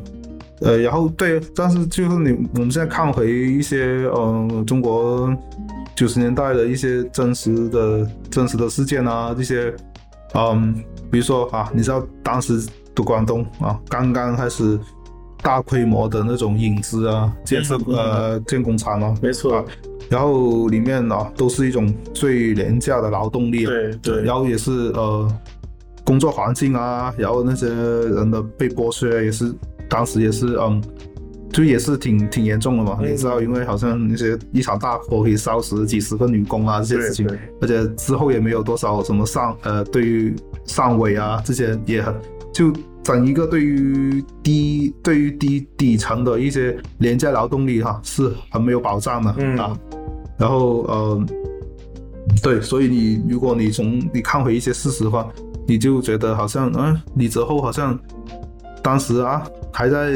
之前一个那么。说一个讲个人主体性啊，又讲那个呃，比如说审美，他认为审美就是个人在劳动中啊，嗯。看到一些呃呃硬核一些劳动的形式、劳动的节奏从从中产生出美感啊，这些你看讲这些东西的人的知识分子，竟然在九十年代会那比较盲目的去支持一种很粗犷式的一种哈，这种可以讲是原始的资资本积积累吧，是是背后是充满了呃血汗的哈。是。对你，所以你看这看回这里的话，我就觉得嗯呃，对他的九十年代的一些或者之后的一些呃一些言言论呢，和他的那个理论是有个很大的冲突的，嗯，有个悖论在里面，但是。到了二千年之后，因为呃，我大家知道，二千年之后，就李泽厚一直以来在他的就把他的那些呃那些京剧啊那些话语记录成书的那些书，在大陆也很多很有很多卖嘛。所以李泽厚一直关注大陆，还有一个切入点就是教育啊，中国教育问题。对，所以他在二千年之后出版了很多那些出版社出版很多他对于中国教育的一些批判啊什么什么，嗯啊，认为是一种啊嗯非常功利的灭杀人性的教育。其实他在教育里面说的很大胆，但是就有点，就其实就你就看到他得罪人的他的思想啊复杂性在于。他一方面看到整个中国的呃呃这几十年来的教育啊，中小学、大学都毫无人文精神可言呐，但另一方面呢，他又是那么的还是坚定了他那套呃吃饭哲学，嗯，所以就其实他的思想里面的复杂性是呃比较需要呃更多人去关注，更多人去有自己的判断思考，有对于某种程度上的解构啊什么的，因为关键我们刚刚讲李泽厚。呃，八十年代、九十年代、二千年之后什么，就特别是八十年代吧，就他这一波人当时所定下来的这种讨论启蒙啊，讨论人道主义啊，这种讨以这种启蒙人道主义这种姿态去讨论公共时事啊的那个那个呃那个范畴啊，那个方式啊，那个方式，其实一直影响到现在嘛。对对，一直一直影响到现在。就我们现在呃在公共平台上面。去讨论时事，其实很难离开人道主义的，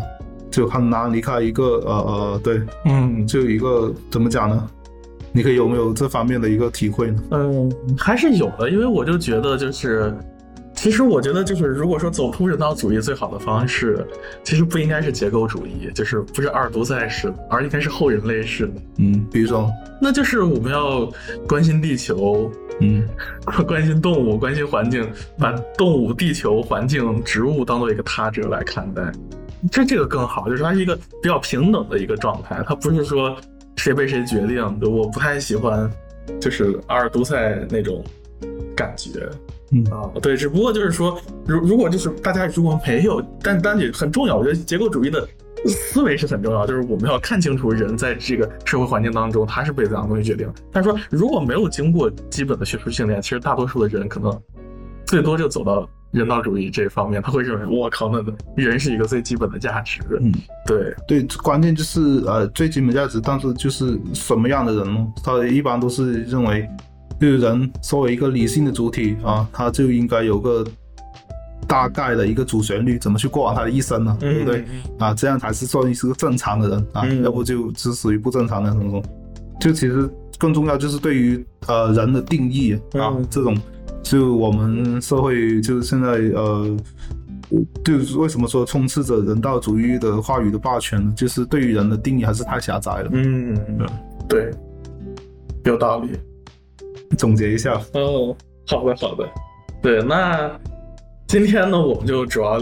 谈论李泽厚，就基本上是这三个部分。然后第一个部分呢，是我们谈了一下这个八十年代的这种呃思想文化的这个历史背景，以及不同的这个思潮，以及他们为什么会有这样的思潮出现。那李泽厚呢，作为一个这样的一个关键性的标志性人物，那他在这个中间又起到怎样作用？就李泽厚还是很值得大家去肯定的。至少在八十年代这个时候，他所做这样的工作，他其实是在在艰难的这样的话语的这种交交织之中，进行一个非常艰难探艰艰难的这个理论探索。对对，这个呃，我说一句说一点，就是他呃，其实是看得出他是挺认真思考的。嗯，就如果以他，因为如果以他的这么。就达到这种客观效果，为改革开放护护航的这种客观效果，就是他可以说很多违心话啊，做到一些呃国事对的职位都是可以的，还是有有有可能。但是就他因因为你知道他的处境就是一直又不被自由主义者呃看好承认，又不被在九十年代时候又不被新左派，呃，当然也不会被新左派喜欢啊。但那些呃喜欢传统文化的，又又又会对他那么急剧的想把中国认为应该现代化什么的，又会对他这有意见了什么？对，就他说说是打通中西嘛，但他是三方面的人他都 不怎么 对对不都不不和他这么合群了，对不对？所以你看他从他的处境来看。在知识界的那个呃思想界处境来看，就看到他这个人是比较呃思想是比较复杂，然后呃也算是思考是比较认真。没错，不不说认真，起码是诚恳，可以这样讲。是。然后那总的来看，我认为其实就是。他对中国思想史和美学的研究其实还是值得一看。那至于就是这个什么批判哲学的批判，就这种东西，就是如果大家经过我们这个节目的讲解，其实你知道他是在干什么。你可能你读了之后，可能既不一定能了解康德，也不一定能了解马克思。对，但是你你愿意读也没问题，我觉得。哦，是，就是，但可能我觉得，你就是这李泽厚他是一个他他作为他是有个历史意义、文化意义的这么一个工作，是很值得肯定的。但是是不是？一个好的这个切入点，就是我们如果去接触康德啊什么的，那那值可能值得考虑一下。对，因为我自己读也觉得非常难。那么最后一部分呢，我们确实也也也看到，就是说，那在这样一个就是说强调主体性的一个。呃，历史的一个时代话语，那包括知道什么以人为本呀，什么的，这个与时俱进啊，等等，这样我们的改改开时代随处可见的这样基本话语，包括为人民服务。但是人到底是一个怎样的生存境遇呢？在在这么一个时代处境当中，似乎我们看到了可能是这个工厂里的，在这个工厂里的在的工人，他面临着这种没有任何的保障。然后，但是他也也面临着各种的这种不确定性，有可能是火灾，有可能是怎样？对这个东西，在很多的这样呃，比如说潘毅中国女工的这样的一个民族作民族志研究当中也有讲到。那包括在九九十年代，甚至是志阳村，那向彪有研究这个在北京志阳村当中的这些这些呃跨跨国的或者跨境的呃对不对？是这种流动的流动工人，对他们是一个怎样的处境，对吧？实际上。呃，用戴锦华的一句话来进行总结吧，就是说，其实说在整个这个改改革开放年代或者八十年代，呃，就是放逐了这个革命话语同时，其实我们也放逐了这个平等、阶级等是这样的一个话语。对，对。那这期节目就到这里啦，就跟观众、听众朋友们说个再见吧，拜拜，再见，拜拜，拜拜。